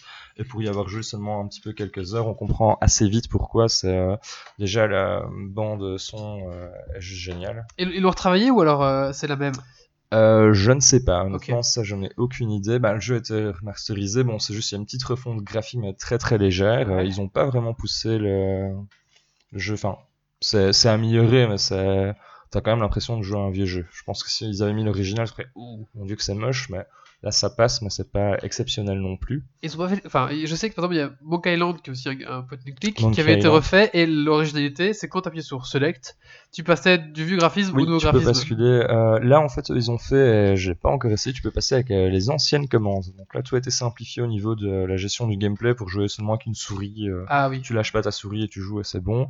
Et tu peux passer à l'ancien gameplay. Il y a un succès qui est très drôle où c'est marqué que le, le créateur du jeu veut t'obliger à finir le jeu comme lui il avait créé parce que c'était pas si mal que ça. Et donc tu dois finir le jeu de A à Z avec l'ancien gameplay. Donc tu dois, tu dois Ouh. taper en fait sur Read, euh, c'est ça? Tu dois pas cliquer, enfin t'as pas une route pour position? Euh, oui, il y a pas de peut-être pas de rouge. Je sais euh, plus trop comment comment. J'ai pas j'ai pas essayé les. Je trouve déjà, enfin ça c'est mon avis personnel que pour un point and click j'accepte parce que c'est un jeu euh, ancien, mais je trouve que c'est pas forcément le, le plus fluide non plus pour naviguer d'une salle à l'autre. Il y a certaines lenteurs, mais ça se fait très vite pardonner parce que la bande son est juste géniale. Il y a un humour noir qui est omniprésent et le, le thème est juste génial. Donc euh, on, on rentre très vite dans l'univers et ça donne vraiment envie de d'avancer. On pardonne certaines choses dû à la- l'ancienneté du jeu assez facilement et moi je le recommande vraiment. C'est c'est vraiment bien. Tu y as joué Hugo à Game Fandango J'ai j'ai vu que. Non. On, on a un fan qui va compléter mon D'accord. article pas tout à fait finalisé. Non, j'ai pas joué à Grim Fandango exactement, mais par contre j'ai bien connu cette époque parce que c'était l'époque des premiers euh, vrais jeux PC, donc avec euh, Dungeon Keeper, euh, Day the Tentacle pour euh, pour le point and click, on a eu euh, donc Monkey Island, euh, s'en est suivi les Sam et Max ensuite, et donc l'un des meilleurs et qui a certainement conclu la, la session, c'était Grim Fandango. C'est pas Harry Laser Comment c'était euh, Laser Suite Larry, mais là il y en a au moins Larry. 6 ou 7, donc c'est autre chose. Po- Point de vue humour euh, par rapport à Monkey Island, c'est du même niveau ou... Euh, là, je dirais que c'est plus euh, axé vraiment humour noir en fait, parce que l'univers euh, au niveau du, du scénario, c'est euh, on incarne un personnage qui se retrouve coincé entre la Terre, le monde des vivants Et euh, la suite, enfin la prochaine étape, on ne sait pas pour quelle raison il est là, mais il est obligé de faire euh, du temps supplémentaire et il doit accumuler de l'argent pour payer sa dette qu'il avait accumulée sur Terre. Et donc, en fait, il doit vendre des contrats de voyage euh, pour atteindre euh, l'étape suivante dans le voyage. Et euh, c'est un peu la guerre pour aller dénicher les clients. Donc, s'il vend un, billet de, train euh, super grand luxe, il va avoir beaucoup d'argent. Et donc, c'est un, un monde, c'est déjà, je sais pas, un petit peu, ça m'inspire du Tim Burton, je sais pas, comme ça, un peu macabre. Et donc, dans le style, il y a beaucoup de, de feintes humour noir à faire sur ce, style-là. Et euh, les personnages, ils se détestent, certains. Les deux collègues, ils s'aiment pas. Les, les vannes sont assez bonnes, donc on a même plaisir à finir euh, tous tous les dialogues. En fait, on va cliquer sur euh, chaque action pour écouter euh, tout- toutes les répliques possibles et en retenir certaines. voilà. Ok. C'est plutôt pas mal. Merci Thierry. On va donc passer au coup de cœur, coup de gueule de Grumpy. Coup de gueule. Coup de cœur.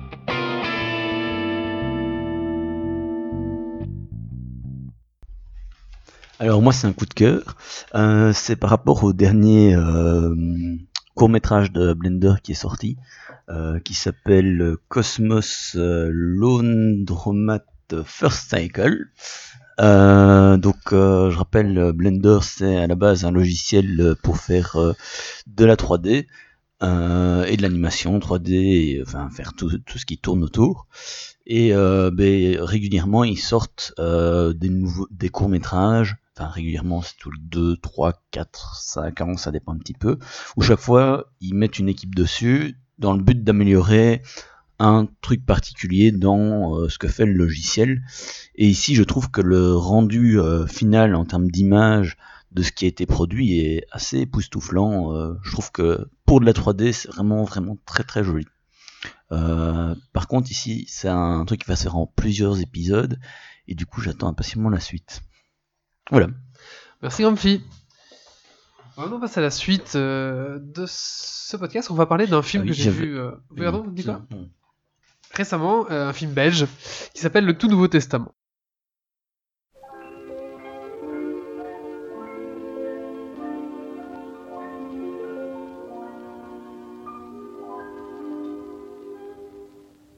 La mer qu'on voit danser le long des golfes clairs a des reflets d'argent. La mer, des reflets changeants sous la pluie. La mer, au ciel d'été, confond ces blancs moutons avec les anges si purs, la mer. bergère. Voilà, donc je sais pas si vous avez reconnu, c'est Charles Trenet. Alors, euh... C'est pour- parce que tout les- le monde n'a pas 42 ans. voilà, hein. c'est pour les jeunes, Hugo. Je crois que c'est plus ancien que ça, hein, Charles Trenet. Ah ouais, Charles Trenet, je, je sais pas trop dire. Je connais pas la, la bio de Charles Trenet, mais c'est ouais, ouais, Charles Trenet, c'est. Pourquoi tu me regardes Loin. pourquoi, pourquoi tu me 1900, regardes je sais pas, cette question euh, Euh, J'ai un regard de détresse toi, 1930 pourquoi au moins. le Même allez. J'en sais rien, moi. 1940. Bah, Grumpy, tu vas nous faire la petite recherche sur Trenet. Il est né en 1913. Ah oui, d'accord. Alors donc je vais vous parler du Il film. chantait pendant la Deuxième Guerre mondiale. J'ai fait du nez à la Deuxième Guerre mondiale. Oui, pendant a le été début, il a actif- chanté pendant le il a début, été actif depuis euh, 1933 D'accord. jusqu'en 2001. Merci, euh, Merci Wikipédia. merci Wikipédia. Ouais, alors moi je continue à chercher Blender euh, sur, euh, sur Google et je tombe que sur des, des images de mixeurs. donc, Tu tapes Blender 3D, tu trouveras plus facile. je- en plus je connais le soft, mais je tape Blender, Cosmos et je tombe sur un modèle de mixeur quoi, merde. Peut-être tu as un mo- modèle euh, Cosmos. Ouais. Donc ce film a été réalisé par euh, Jacob Van. Pourquoi vous rigolez Ah, Parce que Grumpy il a des blenders sur son écran. Non, J'ai rire. j'ai ta- j'ai tapé Blender Cosmos aussi, effectivement. bon, juste après, il y a le lien vers le- le- l'épisode, mais. Alors je vais faire un petit peu le pitch euh, du film. Euh, Dieu existe et il habite Bruxelles. Il est odieux avec sa femme et sa fille. On a beaucoup parlé de son fils, euh, JC, hein, Jésus-Christ, voilà. mais très peu de sa fille. Sa fille, elle s'appelle Ea, elle a 10 ans, et pour se venger de son père, elle va balancer par SMS les dates de décès à tout le monde. Voilà, donc ça c'est un petit peu le, le pitch euh, du film. Donc on retrouve euh, ben, comme acteur, euh, en fait c'est pas l'acteur principal hein, parce qu'on penserait, on- enfin, c'est un petit peu l'arnaque on va dire de, de, de la bande la, la bande annonce, c'est qu'on pense que que C'est Poulvord. Poulvord est la- est l'acteur principal, mais en fait non, la Poulvord au final voilà, est un rôle secondaire, et c'est la petite fille qui s'appelle Pilly Groin, qui elle a par contre vraiment euh, la- la- le rôle principal. Donc en fait on va suivre la petite fille, la, le fils, enfin la fille de Dieu, qui va euh, bah, se venger de ton père, parce que c'est vraiment un, un sale... Un sale con en fait, Dieu est un sale con euh, qui a une vie de pourrie et du coup il se venge sur les humains et du coup c'est pour ça qu'on a une vie pourrie aussi, c'est parce qu'en fait il a fait euh, voilà, le, enfin le monde à son image en fait et à sa vie quoi. Et donc, euh, j'essaie de pas trop spoiler hein, pour les gens qui vont, qui vont aller voir. Voilà. Et donc, sa fille va euh, se venger de son père, donc en envoyant les dates de, de mort à tout le monde. Et du coup, bah, ça va générer un petit peu euh, ce qu'on pense. Imaginez pour sauver sur votre SMS, il vous reste, euh, je sais pas, 11 ans à vivre, par exemple, ou 5 ans, Ou 5 euh, minutes. ou 5 minutes, ou euh, 83 jours. Enfin voilà, un petit peu la réaction de tout le monde qui, qui, qui, qui enfin, là, la guerre, les, les guerres vont finir parce que ça, Moi, il me reste deux heures, c'est pour ça que je suis venu ici. la- la- les guerres vont finir par exemple Euh, voilà il y, y a plein de choses comme ça où, et donc du coup bah, Dieu il est pas content sa fille s'échappe dans sur la terre et son père va essayer de la rattraper sur la terre et du coup il va se rendre compte enfin il va se faire prendre à son piège parce que forcément la, voilà, en fait Dieu en fait pour emmerder les gens il va créer des lois d'emmerdement et euh, par exemple, il y a la loi d'emmerdement qui dit, euh, je sais plus moi, quand vous êtes dans une file d'attente, celle d'à côté va toujours plus vite. Voilà, c'est une loi que Dieu a écrit. ça arrive. Le spoil aussi le- la, la tartine beurrée, je pense. Dans... Oui, c'est ça. La le- tartine à la le confiture. la, la confiture tombera toujours. Voilà. Euh, quand vous trouvez une femme, euh, il y a il y a de fortes chances que vous ne l'aimerez plus, euh, vous ne l'aimerez plus après. Voilà, ce genre de choses quoi. Donc voilà, c'est Dieu en fait qui écrit. Il a, il a 3000 règles d'emmerdement et tous les jours c'est son kiff d'aller écrire deux trois règles en plus quoi. Genre un emmerdement n'arrive jamais seul. Voilà. voilà, ce genre de choses. Et donc on va suivre ensuite euh, sa fille euh, Ea qui va euh, qui va parcourir la terre pour trouver ses apôtres. Voilà, on va essayer de pas trop spoiler, mais bon voilà, Là, chacun. t'es dans la bande-annonce pour l'instant, donc ça va. je suis dans la bande-annonce pour l'instant. En fait, j'ai pas vu la bande-annonce. Je m'évite euh, de regarder les bandes-annonces parce qu'en général, je trouve. euh, Enfin, ça dépend des films. Mais le principal des films, on a vu toutes les blagues et on a vu tout. donc, euh, Surtout dans les films comiques français de mauvaise qualité. Voilà. Il y a deux sketchs. et- Oui, il y a deux les sketchs, on les a vus dans la truc. Mais là, justement, là, on n'est pas dans le film de mauvaise qualité, c'est un très bon film, j'en reparlerai après dans mon petit débrief, je continue mon histoire. Et donc, elle va rejoindre un petit peu, elle va essayer de retrouver euh, ses apôtres, donc c'est des gens qu'elle a pris dans les fiches de, de son père, parce que son père a une fiche pour chaque humain. Et elle va aller retrouver ces gens qui habitent Bruxelles, et euh, elle va essayer de... C'est chaque, fois des gens qui ont des petits problèmes, euh, donc j'ai une fille qui, a perdu un bras, il y a un... Voilà, un petit peu... Alors, donc c'est découpé, voilà, selon différents. Chaque fois, l'évangile selon, puis euh, la fille, ou enfin voilà. Donc par alors c'est des gens un peu bizarres, donc c'est l'obsédé, l'assassin. Vous voyez, c'est pas, des gens euh, très recommandables en fait. Hein. Et l'assassin, son kiff, c'est de tirer sur les gens, quoi. Voilà, parce que depuis que euh, depuis que qu'on sait qui va mourir quand, mais il dit que si je tire sur quelqu'un et qu'il meurt, c'est pas de ma faute, c'est que c'est écrit. Et si je le rate, bah voilà, c'est que c'était pas son heure. Donc euh, voilà. donc voilà, et on a vraiment des personnages très attachants comme ça qui, qui vont euh, construire ce film, donc les six apôtres que la fille va rassembler. Voilà, un petit peu. Alors, pour vous décrire un petit peu l'ambiance du film, c'est un film très belge, hein, bien sûr, ça se passe à Bruxelles, euh, il y a des flamands dans le film, on, reconnaît l'accent belge vraiment euh, assez fort dans le film. Au début, moi, je pensais pas que ça allait être aussi euh, belgicisé, on va dire. Et euh, il y a des blagues qui... Été le voir à Longwy en France, et il y a des blagues qui m'ont fait rire que moi, et je me suis bidonné vraiment, et la salle n'a pas rigolé. Et je pense que c'était... En fait, à un moment, si vous voulez, on voit un petit peu l'état de ce qui se passe, comme tout on a reçu, donc la guerre en Syrie, enfin la guerre en, Afghanistan s'arrête, et là, il y a un gros monsieur qui s'appelle Bart, et qui dit Euh, j'arrête la politique et parce que je n'ai pas encore fini mon Titanic en, en allumette et du coup bah, c'est Bart de Wever c'est un politicien ici en Flandre dans le parti euh, extrême droite. Et donc moi ça m'a fait extrêmement rire. De quoi tu as dit quoi t'es- Je pense pas que ce soit extrême droite quand même. ah si si on, on peut dire que c'est- NVA, c'est l'extrême droite. extrême hein. droite, Oui, bien il est sûr. complètement inconnu en France. Ouais, c'est ça, il est complètement connu en France, et moi ça m'a fait très rire parce que ce personnage ressemblait vraiment à Bart de Wever, et j'étais seul à rigoler, tout le monde m'a fait genre. voilà. Donc voilà, il y a quand même un petit peu d'humour et de clin d'œil tout le temps à la Belgique, et je- bon, c'est c'est assez drôle.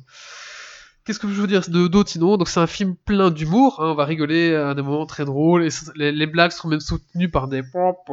Voilà, il y a un petit peu de l'humour, un peu... Voilà, c'est un petit peu... euh, Voilà, c'est un peu, euh, un peu spécifique comme humour, moi ça m'a fait très rire. D'un autre côté, après, c'est aussi très touchant, il y a des moments un peu vraiment très poétiques et très, très beaux en fait. Hein. C'est des mises en scène et des, des façons de, de- des belles prise. hein, Vraiment, euh, euh, on voit que c'est recherché, qu'à chaque fois, à chaque apôtre, il y a une mise en scène un peu spécifique. Euh, on a des, des, des plans photos qui ne bougent pas sauf un personnage. À chaque fois, à chaque, à chaque apôtre, on a une façon de filmer différemment. Et vraiment, c'est intéressant, c'est recherché, il y a du travail à ce niveau-là. Alors, je sais pas qu'il avait au Bah, niveau. Ja- Jaco Van Dormel, c'est pas, c'est pas rien quoi. Ah oui, J'ai pas vu Mister Nobody avec Ouais. Jared Leto qui, qui avait l'air très chelou aussi, très spécial. Et il faut, faut très lent, très lent ouais. ouais. Mais, mais bon, euh, avec pas mal de, de trucs à voir dedans. Je, je me rappelle par contre encore de, de Toto le héros. euh, Ou du huitième jour aussi. et le huitième jour, ouais, ouais, ouais. Mais que, ouais, je, alors, celui-là, j'ai j'ai pas, enfin, j'ai j'ai un souvenir euh, d'un truc assez euh, très grand public, euh, très. euh, Ouais, mais Euh, quand même fort marquant parce que oui. oui. moi, c'est le premier film où je me rappelle qu'on montrait un handicapé, Ouais. Pas en tant qu'handicapé, mais en tant qu'individu. J'ai pas de souvenir de, Et- et de jouer- films et jouer- avant. Et joué par. Oui. euh, Mais par, enfin, euh, les autres films que, que je voyais avant, moi, c'était des, films où c'était euh, des handicapés, mais jouer comme un handicapé euh, dans le mauvais sens du terme, quoi. Pas jouer comme un humain qui, qui, qui, qui est et qui vit et qui ressent des choses, quoi. D'ailleurs, il y a un- on- l'ac- l'acteur euh, du, du jour est, est à un moment, il fait un petit caméo, on va dire, dans, dans le truc. Ouais, Pa- on le voit. Pascal, Oui, c'est vrai qu'on le voit un moment qu'on entend de. Ouais, c'est ça. On voit un moment Pas que. spoiler, mais. Ouais, c'est ça, on va pas spoiler, mais il y a un petit caméo, on va dire, dans, dans, dans le film. Voilà. Donc ça, c'est c'est marrant. Il y a plein de petits clins d'œil comme ça dans le film, et je pense qu'il faudrait revoir le film une deuxième fois pour voir toutes les petites choses euh, qui sont cachées un peu partout, parce qu'il y a vraiment beaucoup de petits détails, je pense, euh, dans le film qui sont cachés. C'est vraiment un film vraiment bien réfléchi et bien posé. Euh, c'est un film, voilà, avec beaucoup de poésie. Ce que je veux dire aussi, c'est qu'il y a eu un peu des reproches en disant ça parle de religion, etc., parce que c'était Dieu. Moi, je trouve pas que ce soit un film qui parle de religion. C'est c'est le Dieu, on va dire. C'est pas le, parce que c'est pas le Dieu des chrétiens, c'est le Dieu, le Dieu en général. Même si à Jésus-Christ, je trouve que c'est plus le Dieu qui dirige le monde. Enfin, je trouve pas que ce soit un, un film sur la, la religion, quoi. Surtout Ouais, qu'il leur, alors- précise, il leur précise au début, hein, en disant on m'appelle parfois Allah, Ouais. on m'appelle parfois machin. Baal, on euh, n'a pas le choix. ouais, j'ai- c'est ouais, ça. Ouais, non, mais ça, de toute façon, c'est- ça, ça rejoint un peu ce que je disais sur la première croisade. Il y a des mecs, ils verront toujours que Ouais. ce qu'ils veulent voir, et euh, vous avez beau euh, démontrer le contraire. euh, Voilà. Euh, moi, c'est un film vraiment qui m'a limite mis les larmes aux yeux à certains moments parce que j'ai trouvé vraiment que c'était très émouvant. Enfin, voilà. Je- vraiment, c'est un film que je conseille à aller voir. Je- ça m'a touché vraiment et ça m'a fait extrêmement rire aussi. hein. Je veux dire, c'est les deux. Mais c'est pas un film où on va se bidonner. Euh, euh, c'est Poulvord qui fait ses blagues. Il y a les deux, quoi. Il y a vraiment du, du- des moments où on rigole beaucoup et des moments où c'est très touchant, c'est très poétique. Et c'est même parfois lent parce qu'on on s'attend à une comédie qui va tout bousculer tout le temps. Mais non, parfois il y a des moments où ça s'étire, où c'est lent, où prend, le film prend le temps en fait de, de s'installer, quoi, tout simplement. Da- Damien, il fait quoi dedans? Alors Damien il fait l'assassin justement. voilà et euh, il fait pas il fait pas du, du François Damiens pour une fois je trouve Ah ouais? un petit Non, ouais. peu léger Pour mais une fois, euh, il fait, il fait quelque chose, veux dire, de... je vais pas dire plus correct, plus, allez, moins, moins Un truc tout lourd. euh, Non, mais ça, ça. fait- ça fait un moment quand même qu'il essaye de, de sortir de son personnage Ouais. des embrouilles. ça- C'est vrai que sinon, on l'avait a très fort catégorisé là-dessus, donc Ouais. ça- alors, je pense qu'on l'a pris parce que voilà il fallait des gens un petit peu il y a Poulvord bah ça se passe en Belgique donc on a pris. Poulvord on a pris les Belges de service quoi. on a pris Poulvord on a pris François Damiens et il y a Catherine Deneuve aussi qui au attends, film. euh, c'est un film, c'est un film belge. euh, Euh, belge et luxembourgeois Oui, donc euh, Oui, parce que tu, mais tu, bon. tu dis ça comme si c'était, je sais pas, les Américains qui viennent à Paris Oui, et vrai, bon, alors on va prendre. Non, c'est Voilà. c'est- ça. C'est un mais tous les acteurs, produit. tous les acteurs euh, sont belges. Oui, c'est vrai, c'est vrai, quoi. c'est vrai, c'est Donc, vrai, c'est vrai. Moi, par contre, à l'inverse, ce film-là, moi, j'ai été déçu quand j'ai été le voir, quand je suis ressorti du cinéma. C'est vrai? Oui, je l'ai trouvé très plat. Dans le sens où il y a vraiment des moments où il y a, des, il y a des- vraiment des bonnes blagues et tout ce que tu veux, mais à chaque fois, il n'y a pas de suivi et on se retrouve. J'ai l'impression qu'en fait, ils avaient une très bonne idée, mais ils en ont fait beaucoup de, de, de petits. je vais pas dire des mini-sketchs, mais des, petites vrai, parties ça. ensemble. Mais ensemble, je trouve qu'il n'y a pas un fil conducteur réel. Je sais pas, moi je. Mais, mais d'accord, c'est ce que je dis, il n'y a pas tout le temps la grosse blague. Non. Il y, a- il y a des moments de poésie, je trouve. Oui, ça, je suis d'accord, mais j'avais l'impression que ça.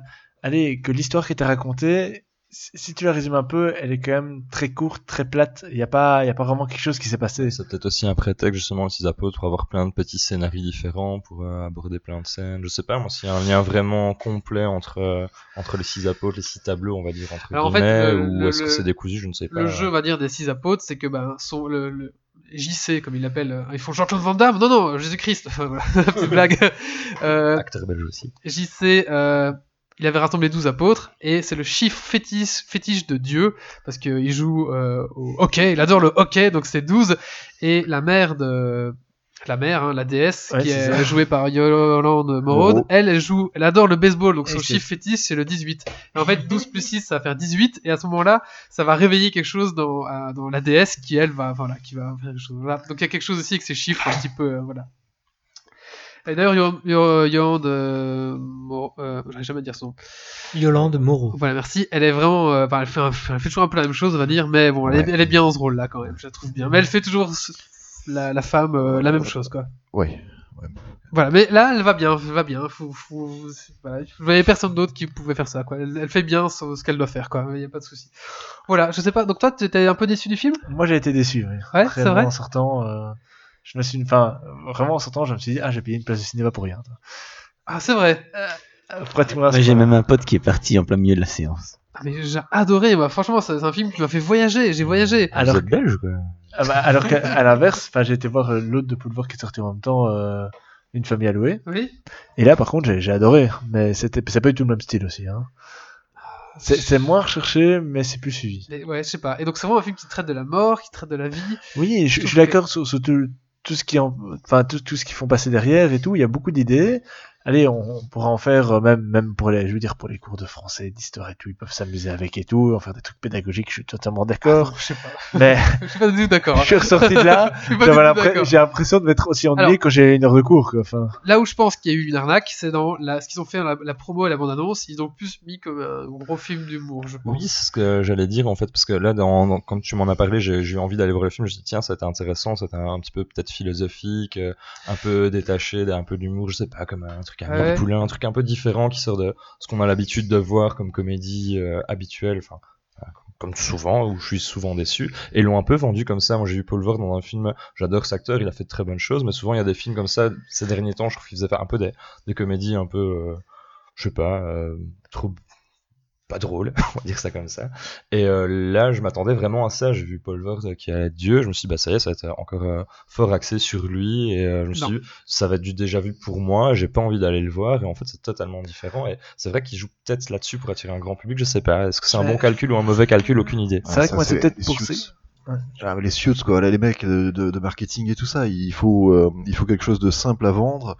Il faut euh, toujours euh, résumer un film à euh, une catégorie, une étiquette, un genre.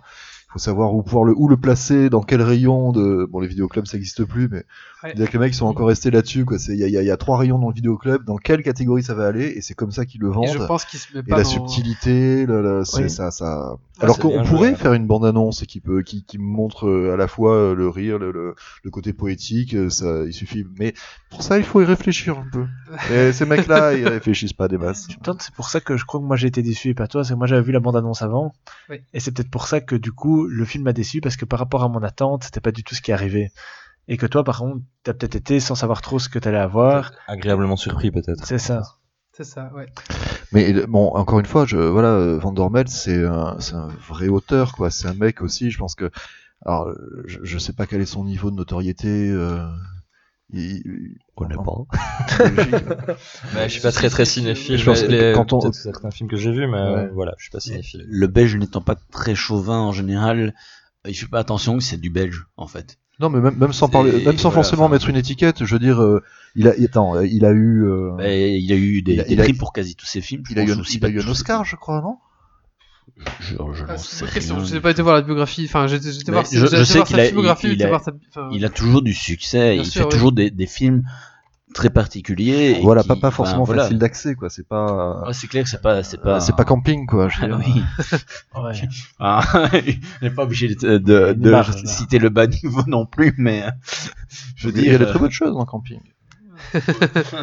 On aura bu quelques bières. j'ai pas dit, c'est pas moi qui ai dit euh, que c'était du bas niveau. Bah voilà, mais je, je, enfin, je- j'avais pas. Donc voilà, bah, après je connais aussi plein de gens qui ont été déçus, ils m'ont dit on va pas voir ce film, franchement, enfin, je me suis fait chier, tout ça, etc. Et je me suis dit bon, je vais quand même faire mon avis et bah, j'ai bien Mais- fait parce que franchement pour moi, Excusez-moi, il a eu un Oscar pour un court métrage. d'accord. Mais j'ai eu des, des moments où j'étais plié de rire pendant le film, mais il y a des moments aussi où j'ai trouvé ça très plat que ça retombait en fait tout de suite après, et c'est ça que j'ai eu un, un- un- peut-être ça m'a posé problème. Quoi. Je sais pas. Bah, en tout cas, moi, c'est un film, une fois que je suis sorti du cinéma, ça m'a donné une grande bouffée d'air. Ça m'a donné euh, vraiment. Ouais, ça a euh, été décrit comme un film un petit peu euh, feel good movie là, où tu- quand tu sors tu te sens, tu te sens bien, ça. avec une bonne petite bouffée d'oxygène et tu sors de là un, un peu mieux. Voilà. Bah, Je pense qu'il faut le. Moi, de ma part, je pense qu'il faut le voir, mais pas spécialement au ciné. C'est quelque chose. Enfin, Ah, si. Ou- ah non, tu peux pas dire ça. Il faut le télécharger, tu veux dire non, tu peux très bien aller dans ta Ah non, moi, je vous comme conseille, tu euh, disais. Ah, j'ai eu peur. Bien, T'attends que le DVD sorte, puis t'achètes le DVD, tu le regardes. Et, ben, je veux dire, c'est pas parce qu'on dit ne pas aller le voir au cinéma qu'on n'est pas obligé de télécharger. Ouais, par contre, je voulais revenir sur la notion de feel good movie parce que, j'ai- j'ai- enfin, je sais pas, mais euh, euh, j'ai l'impression qu'il y a quand même euh, ce ce qu'on appelle le feel good movie. Euh, c'est euh, c'est c'est vachement euh, c'est c'est film depuis quelque temps euh, où, où tout le monde il est beau, tout le monde il est gentil, Non, tout va doit bien, être, euh, c'est c'est bienvenue chez les c'est ch'tis. comme Li- Little Miss Sunshine, tu vois, où malgré toutes les, toutes les bricoles qui leur arrivent et tout ce que ça dépeint, bah, D'accord. ok, regardant alors c'est joyeux. C'est c'est- c'est une c'est définition beaucoup plus large. D'accord. Voilà, ok, c'est comme ça ok, que ok, j'entendais. D'accord. Ok. Non, parce que moi, ce que- ce que- de Mhm, plus en plus ce que j'appelle les feel good movies, c'est vraiment c'est- c'est- ces films où Il n'y a pas d'enjeu, il quoi. y a- il y a pas de méchants. C'est c'est Il y a- très plat, euh, euh, qu'est-ce qu'on a fait au bon Dieu? Enfin voilà c'est c'est Mhm. c'est très très gentil très sympathique euh, alors que oui non si tu mets dedans euh, Little Miss Sunshine Little Miss Sunshine il y y il y a tout un côté dur Ouais, voilà, en plus réaliste le, après, le tu good movie on peut, bien. des fois on peut se dire aussi voilà ça s'éloigne du réel pour faire un tableau un peu idyllique alors que alors que que ce soit là que ce soit dans ce film là ou dans Little Miss Sunshine non on a, on a vraiment les pieds dans la merde j'ai l'impression pour celui-là je l'ai pas vu hein, mais J'ai pas vu non plus, donc. on a les pieds dans le réel quoi. Bah, en fait, là aussi, ça va bien finir, on peut déjà dire, mais enfin, ça, ça va finir de, de façon euh, bien, on va dire. Mais il y a tout un cheminement euh, qu'on va faire, Je effectuer avec cette fille. Je se fais descendre. Oh, excusez-moi, je, je suis en train de faire un flash sur Preacher, euh, le, comics. euh, Ça- C'est à voir, hein, franchement. C'est le- un, un des meilleurs trucs sur Dieu que. Enfin, Je, je, je connais pas vous celui-là. connaissez pas Preacher? Non, Non. désolé. Ah, C'est en train d'être adapté. C'est une vieille, c'est un, vieux comics des années 90. Enfin vieux, c'est années 90, pas si vieux. Mais c'est en train d'être adapté en ce moment pour euh, je sais plus quelle euh, chaîne du câble en série. C'est euh, bah, Dieu, euh, Dieu, Dieu a déserté le paradis euh, parce qu'il flippe. Il y, a- il y a un ange et un démon. Excusez-moi, je suis en train de peut-être de, de vampiriser le, Non, le truc. là. euh, on Euh, aime bien, on aime bien. Euh, Il y, a, il y a un ange et un démon qui se sont euh, reproduits et qui ont euh, créé un nouveau concept qui s'appelle Genesis, qui est un peu par-delà le bien et le mal, bon, qui fait très peur à Dieu parce que c'est euh, une vraie concurrence, donc il est enfermé euh, au paradis, et puis un jour euh, Genesis arrive à s'enfuir du paradis, il se réfugie sur Terre et il rentre dans le corps, il a besoin de notes pour survivre, donc il, il investit le corps de Jesse Custer, qui est un preacher, un, un prêtre, euh, un peu malgré lui, qui se retrouve avec le pouvoir de la voix de Dieu, c'est-à-dire que quand il dit quelque chose avec la voix de Dieu, on est forcé de lui obéir. Et une des premières, une des premières fois où il s'en sert, c'est pour dire à un mec, you're gonna go fuck yourself. Et donc le type s'arrache le pénis se le quart dans le... Et euh, où à un moment donné, il, euh, il, Sympa. il- il dit à un gars, euh, ok, tu vas compter tous les grains de sable sur cette plage. Et le mec se met à, à genoux, il commence à compter, et, on, perd son, on perd sa trace, ce personnage, pendant euh, un an de publication du comics, et on le retrouve euh, bien plus tard, tout maigre. C'est un comics qui est hallucinant. Euh, Dieu, euh, Dieu est un personnage euh, assez, enfin, assez génial, quoi. Il- Ouais, ça donne pas mal de, possibilités en fait. hein. parce que Dieu, non, en fait, voilà, Dieu est sur Terre et il a, il a, il a fui le paradis et, et, euh, Jesse Custer, quand il apprend ça, en utilisant son pouvoir sur un ange, c'est-à-dire qu'il y a un ange qui arrive, Behold, mortal, the heavenly glory, et lui, il fait, avec sa voix de Dieu, il ordonne à l'ange, t'arrêtes tes conneries, ok? Cut the crap. Et là, il y a l'ange qui devient un petit truc tout, tout, tout maigrichon, qui fait, ok, d'accord, ok. Alors, tu nous dis ce qui se passe. Bah voilà, Dieu s'est barré, euh. et donc Jesse Custer va chercher Dieu, pour le, le, pour, pour lui mettre la main dessus et le, le forcer à, à dire pourquoi le monde est comme ça, pourquoi il est voilà. Et, et donc Dieu, euh, il y a, il y a est une loin vraie- du, du Bruce tout puissant, tout pensant. hein, ouais, euh, ouais, c'est vrai qu'il y a un- un peu du dogma aussi, euh, Kevin Smith. Euh, et euh, non, c'est- c'est c'est énorme, quoi, c'est énorme. Il y a il y, a, y a Dieu à un moment donné qui discute avec, euh, avec la copine de Jesse Custer. Il y, a, y a un personnage de vampire irlandais qui s'appelle Cassidy, qui, qui, qui boit plus de whisky que de, de, de sang. Et à un moment donné, Dieu tombe sur sa, sa gonzesse et dit Tu vas dire à ton mec ceci, ceci, cela. Et elle qui le regarde, il fait Mais pourquoi tu vas pas le dire toi-même? C'est que t'as peur de lui en fait. Et là, il y a Dieu qui commence à s'énerver, qui fait Je suis un Dieu de miséricorde, mais ne pousse pas trop quand même. Don't push it. Bah, c'est- c'est voilà bon. Bref, Preacher, c'est ça existe en relié en français, ça a été traduit tout ça, c'est, euh, et c'est en train d'être adapté donc euh, c'est génial. D'accord. Je connaissais pas. ça. Merci en tout cas pour le partage. Voilà, j'avais un petit mot, euh, la petite conclusion pour finir, euh, avant que mon nez me lâche. Voilà, pour moi, en fait, donc moi je dis par rapport à lui, par contre, je dis allez voir tout de suite au cinéma. Ça donne vraiment- envie en tout cas. ouais, tu Allez vraiment, vendu. vraiment, vraiment le voir. euh, c'est vraiment. C'est bien parce que tu m'as donné envie alors que j'avais pas du tout envie d'aller le voir. Allez vraiment le voir, c'est vraiment, vous avez passé un bon moment. Euh, et donc je dis voilà, mot de la fin, vivez, bon, voilà, pour moi le réalisateur il a voulu dire ça, vivez, vivez votre vie comme vous voulez, soyez heureux, le reste n'a pas d'importance, drôle et maussade, tendre et cruel, mais toujours bienveillant, le Nouveau Testament est un hymne à la vie, au bonheur réjouissant et revigorant, ça fait du bien. Amen. On va maintenant passer au coup de cœur, coup de gueule, qui l'a pas encore fait. Tu as un coup de cœur? Ou un coup de gueule? Oh là là, euh, un coup de cœur, un coup de gueule. euh, T'en as un? Attends, parce que sinon tu vas te recouper par ton jingle non, et tu pas- vas râler. Coup de gueule? Coup de cœur. Bah, moi, les coups de gueule, euh, j'ai- j'ai- j'aime. Ah, je pourrais en avoir plein des coups de gueule, mais euh, depuis que je, je vois sur, euh, sur YouTube notamment les commentaires de ce qu'on appelle les haters, euh, Ouais. tout ça, j'ai pas envie de faire des coups de gueule, j'ai envie de faire que des coups de cœur. Donc je vais parler du. Bah, tiens, on va rester d'ailleurs dans le même euh, dans le même sujet. Il y a un pilote d'une série qui commence pas tout de suite. D'ailleurs, je, je- je suis désespéré parce que j'attendais le deuxième épisode. Je me suis rendu compte qu'en fait, les mecs avaient lâché le pilote, mais la série commencerait qu'en janvier. Ça s'appelle Lucifer. Donc là, on n'est plus avec Dieu, on est de l'autre côté. C'est un personnage en fait Lucifer qui est tiré de- du monde de DC Comics, euh, qui est, enfin plus, plus précisément, c'est tiré du monde de Sandman, Sandman de Neil Gaiman, Neil Gaiman.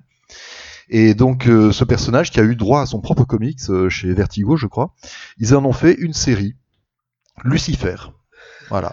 Lucifer, c'est un peu le même principe qu'avec Dieu dans Preacher. C'est Lucifer, il en a plein le cul de torturer les âmes euh, à longueur de temps, donc il quitte le- l'enfer et il va vivre à Los Angeles où il a euh, monté un nightclub. Euh, et euh, voilà, un nightclub, hein, forcément. Et, euh, et donc il vit tranquille là. De temps en temps, il y a des anges qui viennent le voir, qui ah, non non, il y a papa qui est pas content, faut que tu reprennes le boulot. Je fais, non non non non, pas question, je veux pas. J'en ai plein le cul. Tu vas lui dire que j'arrête ces conneries, moi ça m'intéresse plus. En fait, c'est le diable, mais c'est c'est pas du tout le diable mauvais quoi. C'est juste qu'il avait un boulot à prendre, c'est lui qui l'a pris.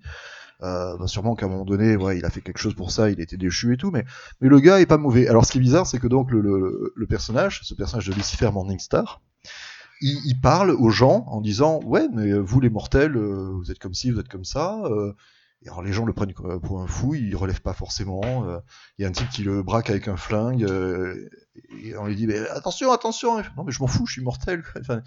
Il, il- voilà, il dit les choses telles qu'elles sont. Et c'est un cop show, un peu comme Castle, un peu comme euh, Bones, tout ça. C'est- un buddy cop show. C'est-à-dire que c'est un flic, là c'est une fliquette qui va faire équipe. Alors il y a une fliquette qui fait équipe avec un, euh, bah, un écrivain dans Castle ou euh, un scienti- une scientifique dans euh, Bones. Bah là c'est une fliquette qui va faire équipe avec le diable pour, mener des enquêtes. Et le personnage de Lucifer est génial.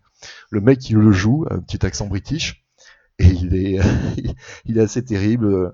Euh, je sais pas, il y a, il y il plein de, il y a plein de répliques, euh, genre la fliquette qui le rencontre, qui fait, euh, c'est, alors quel est votre nom? Euh, Lucifer Morningstar. C'est, c'est votre nom de scène, enfin c'est un, pseudo.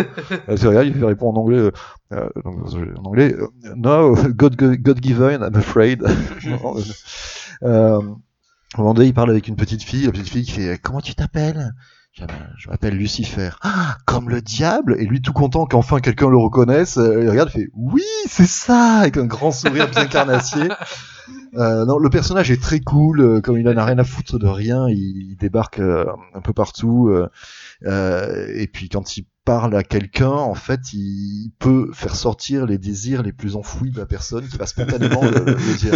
Et il se pointe à un mariage où il y a un vieux producteur qui épouse une, une superbe blonde, et puis il se tourne vers la blonde, il fait Vous l'épousez pas pour son, euh, pour son physique, de toute façon. La nana qui spontanément dit Oh bah non, non, c'est pour son pognon et, et- et là, et juste après, il fait, mais qu'est-ce que je raconte? Enfin, voilà, les- les gens peuvent, ne peuvent pas résister à ça, ils disent forcément ce qu'ils ont au fond du cœur. Et, là, et la flic qui dit, mais vous êtes un médium, c'est ça? Non, non, non, non, je ne lis pas l'esprit des gens, je suis pas un Jedi, quoi. Je... Euh, Ah, c'est génial. non, mais c'est, c'est- c'est- Ça, le- sur voilà. quel support ça? Alors c'est, c'est sur, je sais plus quelle chaîne, c'est, c'est pas une chaîne du câble, euh, je crois pas que ce soit ni, euh, voilà, ni AMC, ni euh, Showtime, ni quoi que ce soit. C'est malheureusement euh, une chaîne euh, Américaine. une chaîne euh, non mais oui ça c'est forcément américaine je veux dire c'est pas c'est c'est- c'est une chaîne comment on dit quand c'est pas du câble c'est un network Donc ça veut dire que c'est euh, le lieu où les séries peuvent être annulées le plus facilement si jamais l'audience est pas euh, euh, est pas là et que euh, l'audience chute. Ça c'est ça c'est vraiment un problème. Quoi. Et à un moment donné, je me disais, je veux plus voir de chaînes, de séries, de networks parce que ils me laissent tomber Ouais. au bout de deux saisons Ouais. euh, dès que ça s'essouffle. Alors que sur le câble, même s'il y a des hauts et des bas, en général, ils, ils essayent quand même d'aller jusqu'au bout du truc. Euh, donc je je sais pas le, sur quelle chaîne c'est? Je crois que c'est la Fox Donc c'est forcément que en anglais alors. Pour l'instant. pour l'instant. Donc le Si pilote, jamais il y a trois saisons, tu le- peux espérer que ce soit en le pilote et le pilote a été euh, a été donc diffusé légalement en, euh, en- je sais pas comment on dit ça en, euh, sur euh, iTunes tout ça machin enfin voilà ils ont ils ils l'ont sorti sur le net de manière légale Euh, et euh, donc il y a pour l'instant que le pilote qui est visible la série commence je crois en janvier 2016 Merci Hugo.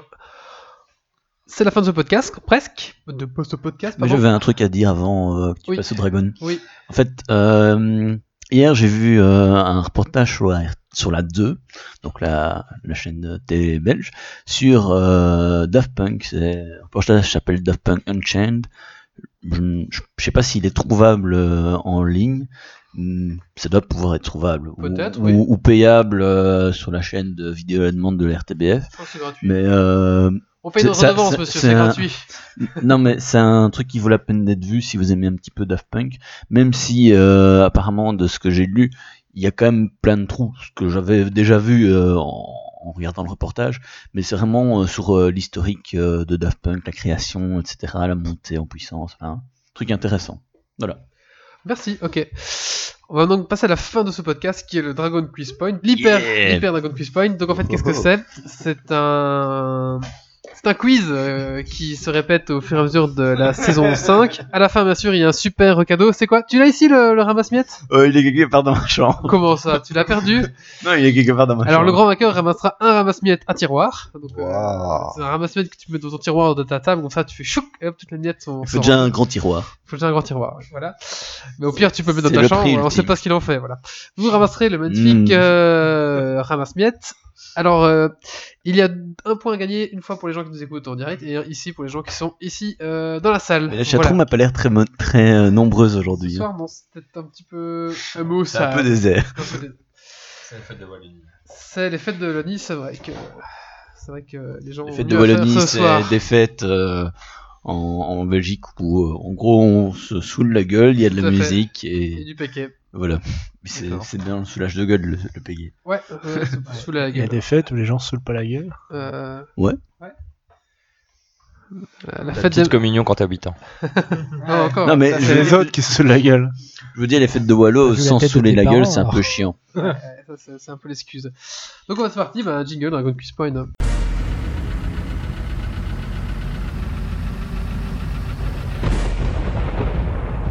Des hommes, des défis, du suspens, des questions. Le Dragon Kids. Point. Es-tu prêt pour le défi?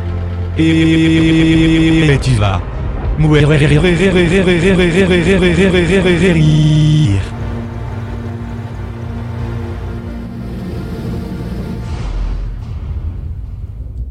Le thème de ce soir pour Dragon Quiz Point, c'est un Dragon Dragon Point spécial, c'est c'est fin de semaine, fin de, fin de journée, là j'en peux plus, euh, spécial euh, Histoire de France. oh la vache Oh putain, Oh, non. c'est méchant. oh, va être non, mauvais, mais c'est dégueulasse euh, Ah, pour, pour tout le monde En d'ailleurs fait, pour, pour ceux qui sont pas calés là-dedans et pour moi si jamais je quoi. aucune En- en fait, en la matière. C'est parce que tu, tu veux garder tes points au, top, c'est ça, parce Alors. que t'es quand même en tête là. alors, alors je- on a Hugo ici qui fait un- un- une émission YouTube sur euh, l'histoire de France, et on a ici...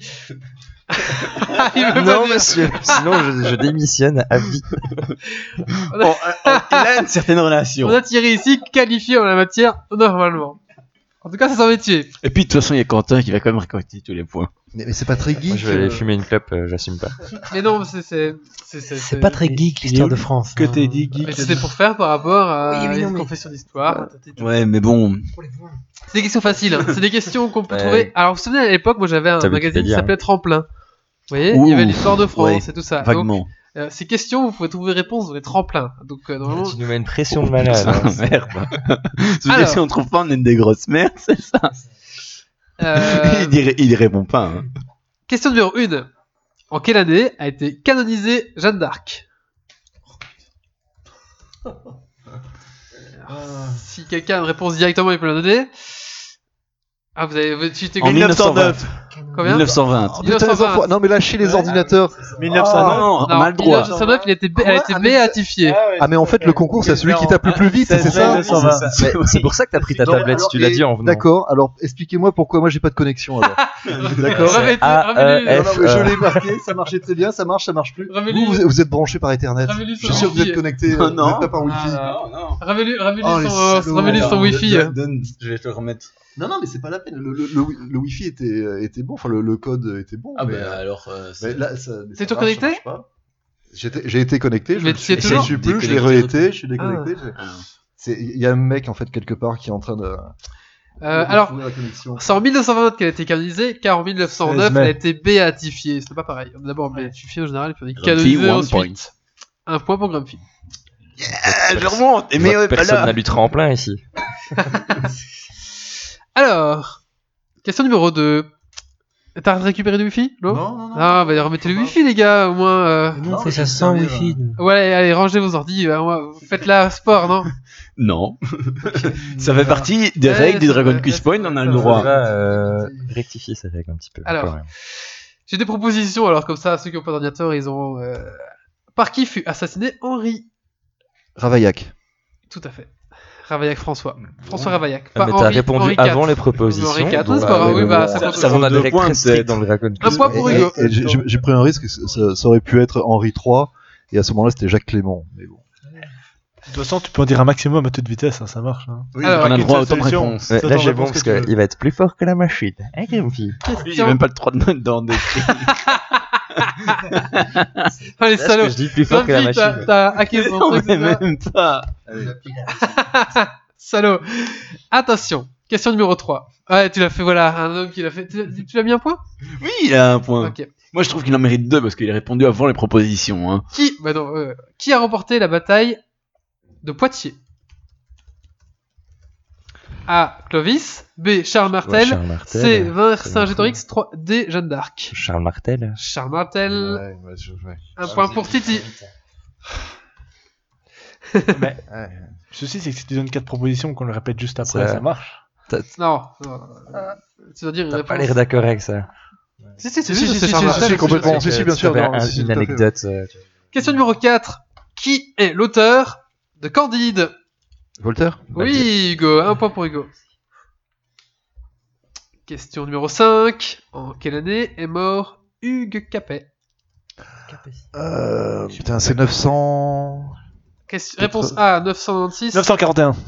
B, restons B, 800. Putain. Restons C, 632. Restons, question 996. 941. 941. 996. 996. 926. 996. 96. Euh, 90, euh, 96. 996. Ah oui, non, mais si vous mettez des 90 dedans, les gars, je vais pas m'en sortir, je vais pas m'en sortir là. On te pirate ta connexion, on te met des dates euh, comme ça. On n'est pas très Et c'est un point pour Grumpy. Quelle... Question numéro 6. Non, euh, question numéro 6. En quelle année Charlemagne fut-il couronné empereur? 800. Oui, Hugo. Facile. Bon, À, bah, No- à Noël. À Noël, tout à fait. Question numéro 7. L'édit de Nantes. Là, il me faut tout. Il me faut le mois et l'année. L'édit de Nantes fut signé en. 1320. Non. 1611. Non. Non, ça c'est sa mort. Non. Avril Nantes- 1598. 1500. Combien putain, il, va- il tape plus vite que moi. hein. Avril Mais 1598. C'est parce que moi, je dois noter les points en même temps. 1598. Je suis désolé, je suis pris de réponse. Ah, c'était ça en fait. euh, Oui. Excellent. Euh, donc un point Ouais, pour je euh, confondu, Benoît. je confondu avec sa je- Henri Ouais, IV.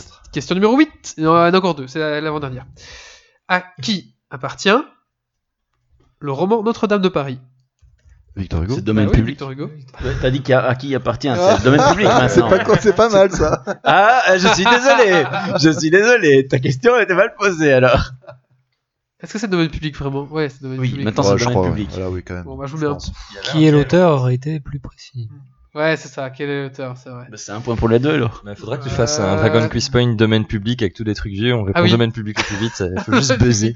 Ok, je vous mets un point chacun alors, ça va Cool. Stéphanie Nomenaco. Alors, la dernière, la dernière question, question numéro 9.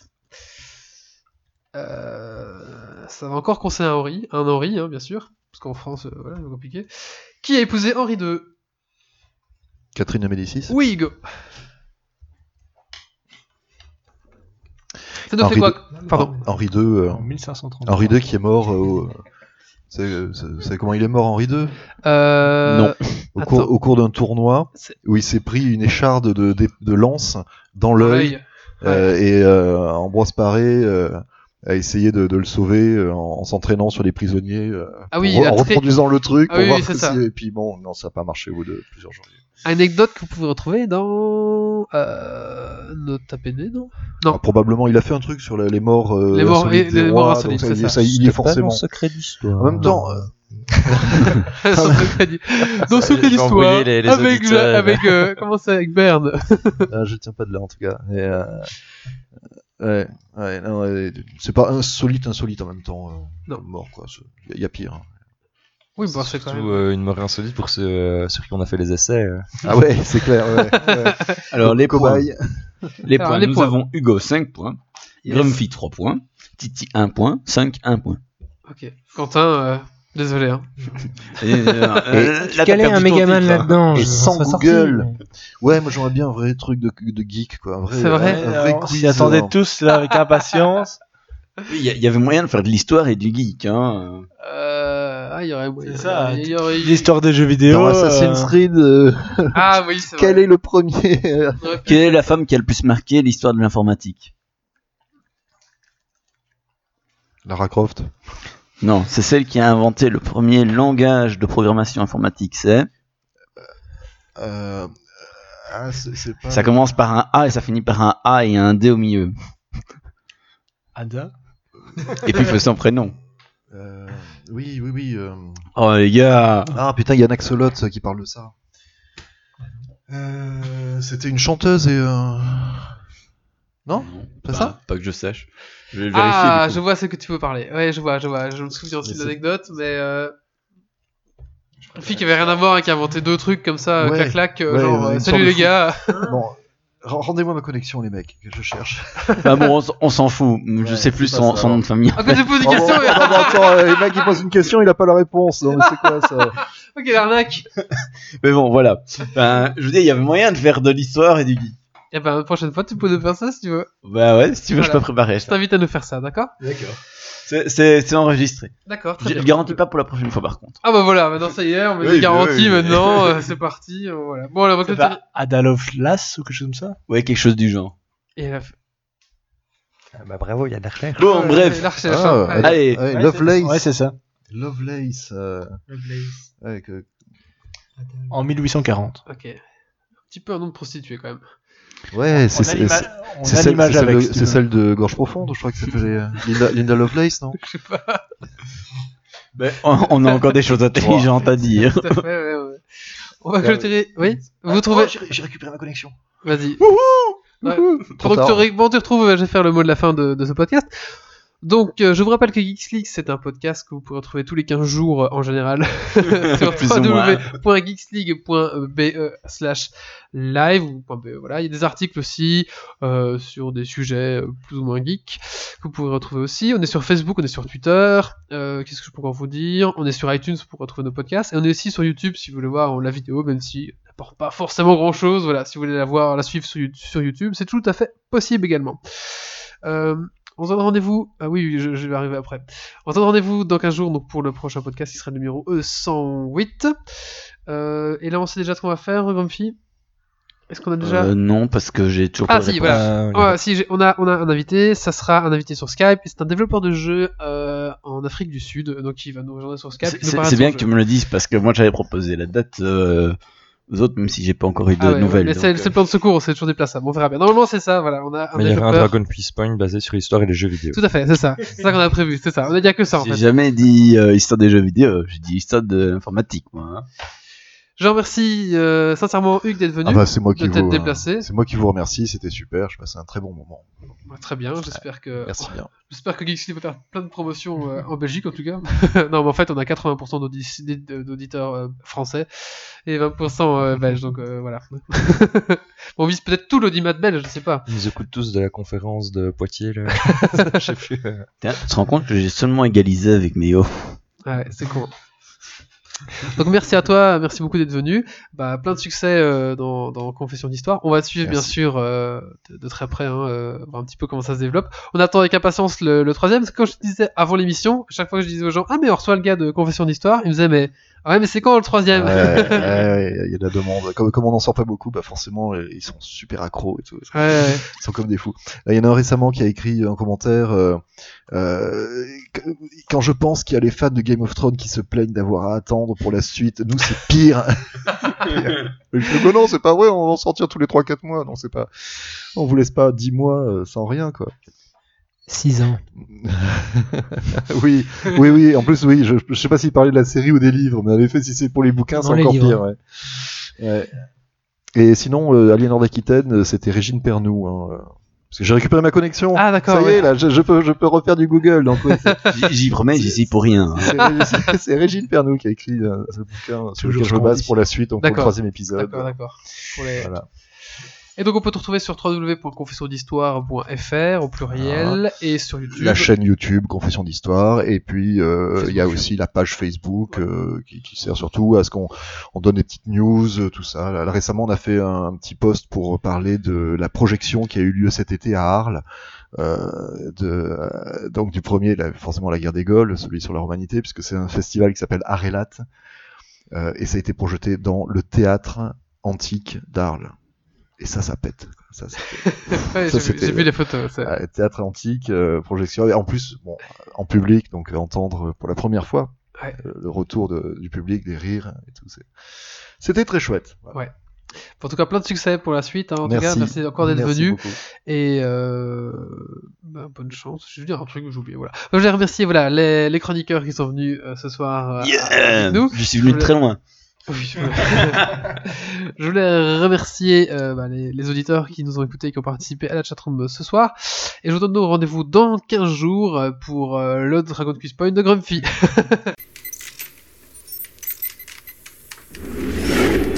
Alerte.